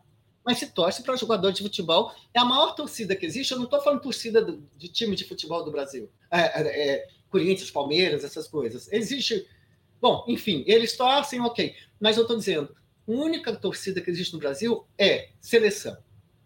Sim. Que mesmo que a pessoa não goste, está lá assistindo. Sim. Sabe? Então, é, é, é, isso que acontece no Brasil. Essa coisa do doutor Elcimar, eu fiquei boba quando ele me contou a história dele. Caramba, né? E deve, ele deve ter morrido, inclusive, com essa frustração, né? ninguém não, sabe. Não, de... ele era um homem bem resolvido. Ele trabalhava e ele tinha um instituto na Bahia que ele era baiano. Ah, ah. ainda tinha isso, né? Aí mais, baiano, né? Mais, mais preconceito ainda, é, pois é. Imagina mais... aqui no Sudeste. Então, ele tem um instituto que atende muitas pessoas. E olha o bem que ele fez para a humanidade.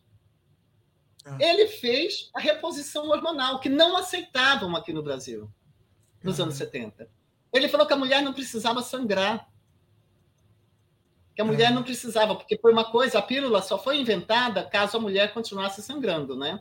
Uma imposição Sim. da Igreja Católica. Ele conta isso no livro. Olha. Foi uma imposição da Igreja Católica. Então, assim, ele, esse implante não fazia mal nenhum, você passava seis meses sem nenhuma menstruação, colocava novamente, mas seis meses sem nenhuma menstruação. Vamos atrás dele, pessoal. Eita, chegou? É, Nicole, eu tenho mais duas perguntas então para encerrar. Eita, nós. Vai lá. Você quer abrir lá? Um minutinho que eu Vai lá. porta. Vai lá. Fica no meu sofá, só um minutinho. Enquanto isso, deixa eu lendo os comentários aqui. O Matheus Turco comentou, Carlinhos Duque. Rodrigo Galo, dá um beijo na Dominique por mim. Olha, Rodrigo Dá um beijo, beijo na Dominique por você, pode deixar. É... Mandando um beijo para você. O Rubens está mandando beijo. Não, foi o Rodrigo e... Galo. Rodrigo Galo que mandou. Oh, Rodrigo. Ah, legal, é. legal. O... Eu já mandei, Rodrigo. Então é isso. O... Eu, quero, eu quero encerrar, Nicole. Eu tenho duas perguntas importantes aqui, mas tem uns, umas perguntas do pessoal aqui. Posso, posso só pra gente encerrar? Prometo, prometo aqui, ó. Prometo. É, tá mas eu tenho duas para fechar, porque eu acho que é legal fechar com duas perguntas aqui minhas. Mas deixa pro pessoal não, aqui para não, pra não ficar o pessoal sem resposta também. O Elias é. Neves perguntou: Nicole, você gostou da série Magnífica 70 que passou no streaming? Aquela história retrata um pouco do universo da boca, da boca. Retrata fielmente, assim? Não, retrata a, a Cinelândia, né? Mas não aqui o universo aqui da boca, não. Retrata a Cinelândia. Mas eu não assisti, eu só li a respeito. Como todos. Como, como é, é, você vê o preconceito, eu vou falar o preconceito agora da, da Magnífica é, ah. Eles só chamaram homens para dar ah. consultoria. Não chamou Olha. uma atriz. E eu não fui assistir. E falei isso na época. Eles não Olha. chamaram, não precisavam me chamar. Era chamar uma atriz da época. Qualquer atriz tem um monte. Eles só ah. chamaram homem para dar depoimento. E era fundamental ter mais mulher do que homem, até. Se, bo se bobear, talvez seja melhor. Era ter mulher. Mas o preconceito, eu nem sei quem é o diretor, mas ele tem, é misógino. É. Eu, eu, nem sei quem é o diretor. Não, e assim, e assim, é, é, seria maravilhoso, mais importante, eu acho, que a visão da mulher dessa época. É mais importante a visão, a visão da, mulher, mulher, porque não era Muito magnífica, não era a mulher que era a atriz é. principal. Para, a, a, então, assim, que, aliás, parece Exato. que ela trabalhou super bem, né? Eu não sei, eu não vi, não posso comentar, mas ela é uma grande atriz. Tem a né? pergunta aqui. É, vamos só fechar as perguntas aqui do pessoal. Já, já, já vou com as perguntas finais. Nicole, prometo, prometo. Não, não gosto de abusar. Já estou abusando, inclusive. Uh, o Mário tá. Dias perguntou aqui: é triste esse movimento de apagar a cultura devido à posição de destaque das mulheres. Imagino que a Globo tenha grandes, grande responsabilidade nisso, ao apagar a sexualidade e substituir pela emoção barata. Quer comentar? Fique não, à vontade. Eu, eu, eu, eu, não sei, eu, eu, eu não assisto muito a TV Globo, só o Jornal Nacional, então eu não sei como é que está o que a Globo está fazendo. Eu assistia naquela época, filha, dá uma, um copo d'água para mim, por favor. Nossa, a Nicole está e... sem água aqui, falando sem água, eu não sei como que você consegue, porque é um sofrimento, eu não consigo. Mas eu não sei. É, a Globo, por um lado, é bom, e tem um lado que também não é tão bom. Mas, assim, para mim, para os artistas, é, é um, um, um lado bom. Porque é onde você se destaca, porque as pessoas falam da Globo, mas a Globo é o lugar que te dá o maior destaque dá, é, e que paga melhor. O Rubens Melo comentou aqui que as comédias românticas, segundo ele, né? As comédias românticas da Globo usam linguagem de TV, nada de cinema. É, é, uma, é um, é um Não, mas programa... aquele, teve aquele, aquele ah. seriado que eu também não assisti, que, que era mais forte que os filmes da época, né? Ah, é, né? Tinha, tinha algumas coisas. É. É, tem, é às vezes ousa na questão de na questão do, do, do, sexo, né, do erotismo, assim, às vezes, às vezes eles, Ó, eles... mas já que o Rubens Melo falou, vamos lembrar que dia 5 de julho, na oh. Cinemateca de São Paulo, a Noite das Vampiras, a, todas as vampiras vão estar lá, todas as vampiras vão estar lá. E, e, e tem que assistir porque vão dar muita risada, vão gostar muito e levar muito susto. Olha aí. O Elias falou que, Nicole, você é magnífica. é... Nicole, para encerrar aqui, vamos lá. Eu tenho duas perguntas é, para fechar que eu acho que vai ser legal. É... Uma delas é o seguinte: qual, qual você acha assim, que foi o momento mais bonito da sua carreira até agora, né? Até o momento, assim. O que, que você para lembrar, assim, de, de, de, pra gente registrar isso? Da carreira, porque da minha vida foi minha gravidez e o parto da minha filha, né? Ah, sim, também vida. vale. Também vale, pois é. E, e da Agora, carreira? Da minha carreira, cara, tive momentos bons, mas assim. Não sei dizer. Tive coisas muito boas, assim, teve momentos assim muito bons na época que eu trabalhava lá na, na Rua do Triunfo, é, era muito gostoso, sabe? Era muito gostoso fazer cinema naquela época. Né? O clima, gente... o clima era legal, assim. O clima... Era bom, né? Hum. Que foi que eu digo que era um clima muito semelhante com o clima que nós tivemos no, no, no, nas Sete Vampiras. Nas Sete Vampiras, nas Vampiras. Nas vampiras. Né? Não, nem falamos das Sete Vampiras. Ai, Nicole, me, me mata aqui. O Nicole vai ter que voltar aqui um dia. Lembrava, eu só troquei o nome. Não, mas eu tô né? falando, eu tô falando que a gente nem falou das Sete Vampiras aqui. Ah, mas... Pula essa. Ah, pula. uma novidade, assim, eu ah. vou ter um cineclube com meu nome. Olha! Muito é, bom. É, a gente está. Não, falaram isso comigo. A Maura também está no projeto, a Maura Cardoso, e ah. vai ter um cineclube, cineclube Nicole Puzzi. Mas não vai passar só meus filmes, não. Sim, não, é legal, é legal tá... ter. É, é legal ter essa homenagem, assim, né? Isso é bacana. Eu é... acho. Eu gostei da é. homenagem. É. Bom, momento mais bonito, então, você acha que foi esse clima, esse clima aí na, na, na época lá, na, na época do, da boca? É. Você acha que. É, eu acho.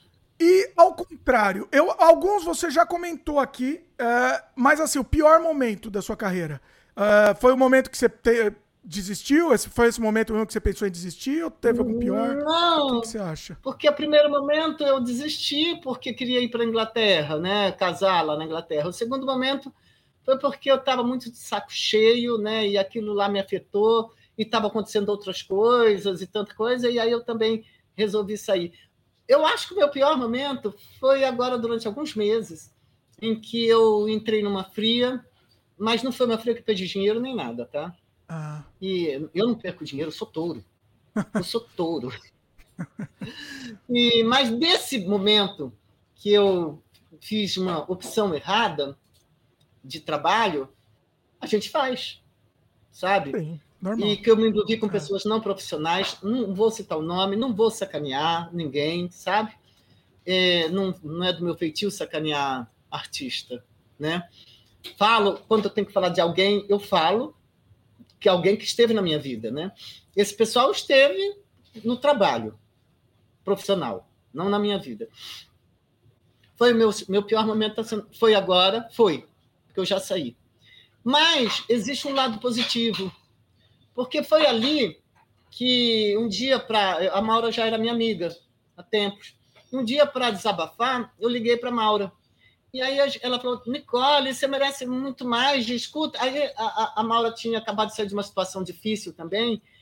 Aí eu falei: Maura, vem para minha casa. Eu vou. Eu tive uma ideia. Ela falou, não, mas eu estou doente, ela estava mal, né? Eu falei, ai, Maura, faz o seguinte, quando você puder, vem para minha casa. Aí pedi para ela para vir para minha casa. Hum. Eu queria falar com ela. E foi quando eu falei para ela dessa minha ideia do grupo, e aí foi maravilhoso. Porque eu só, acho que eu só lembrei que eu sempre tive esse sonho de formar um grupo quando eu sofri com essa opção errada que eu fiz de aceitar esse trabalho.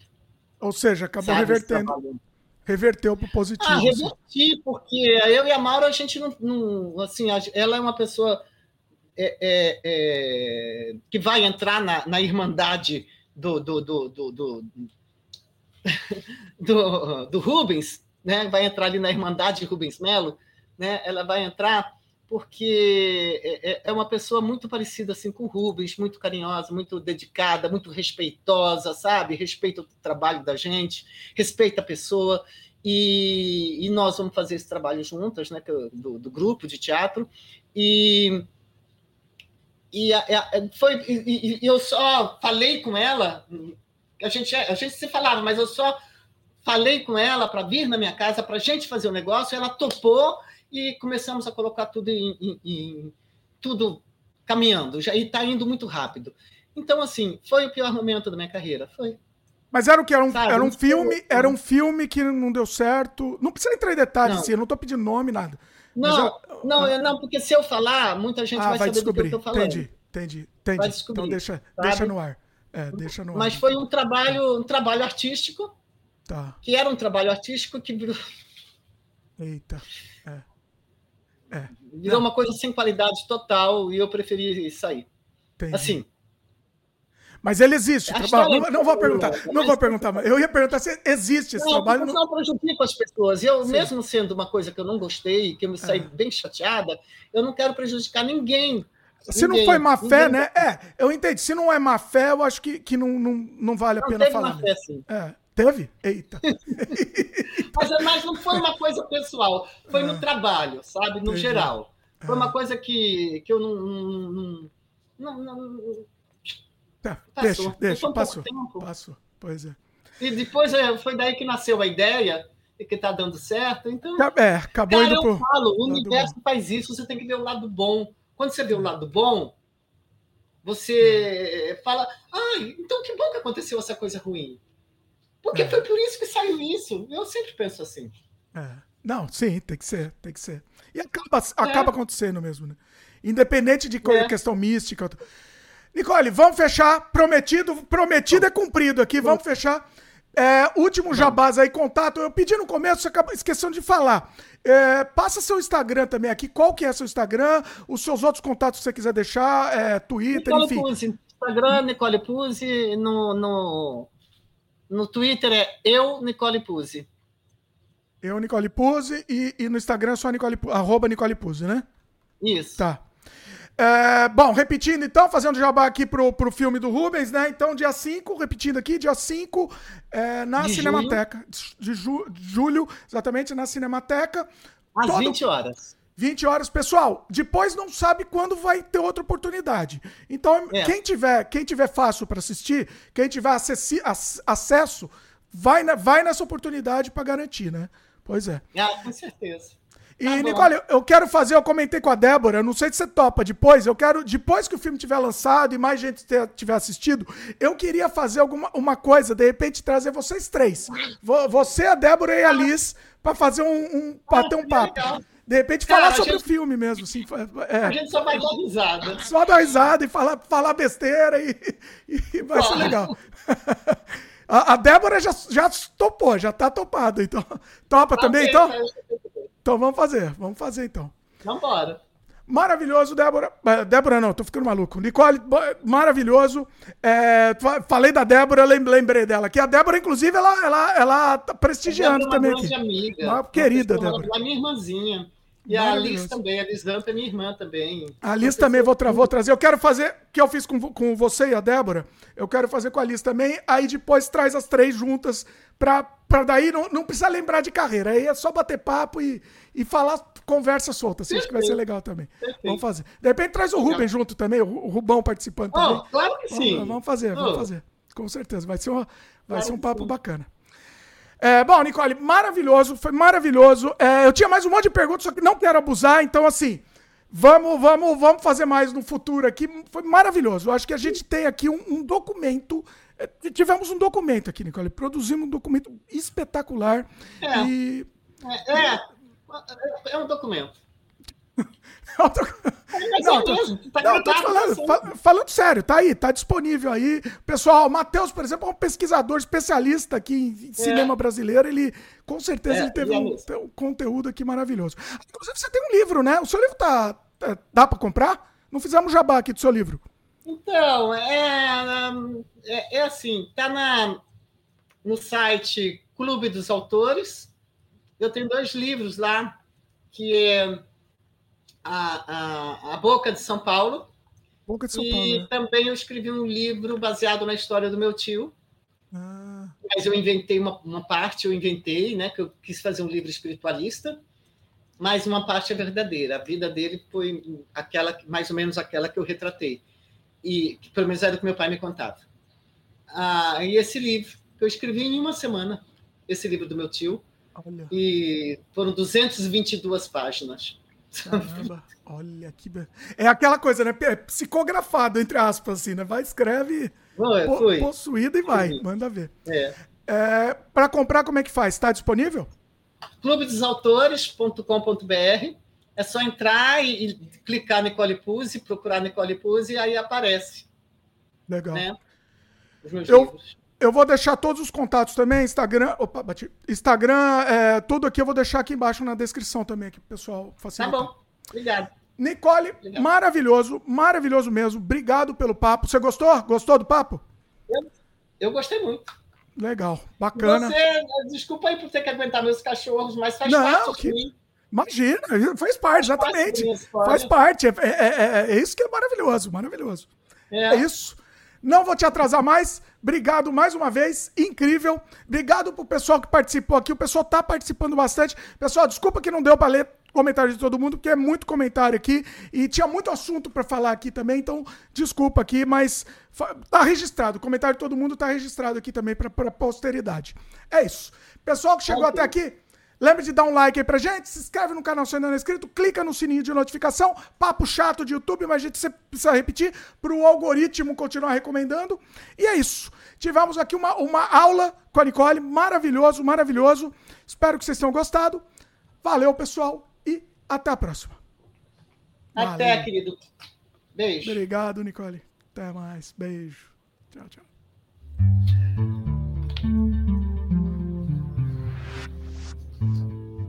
Encerrou? Tá encerrando aqui.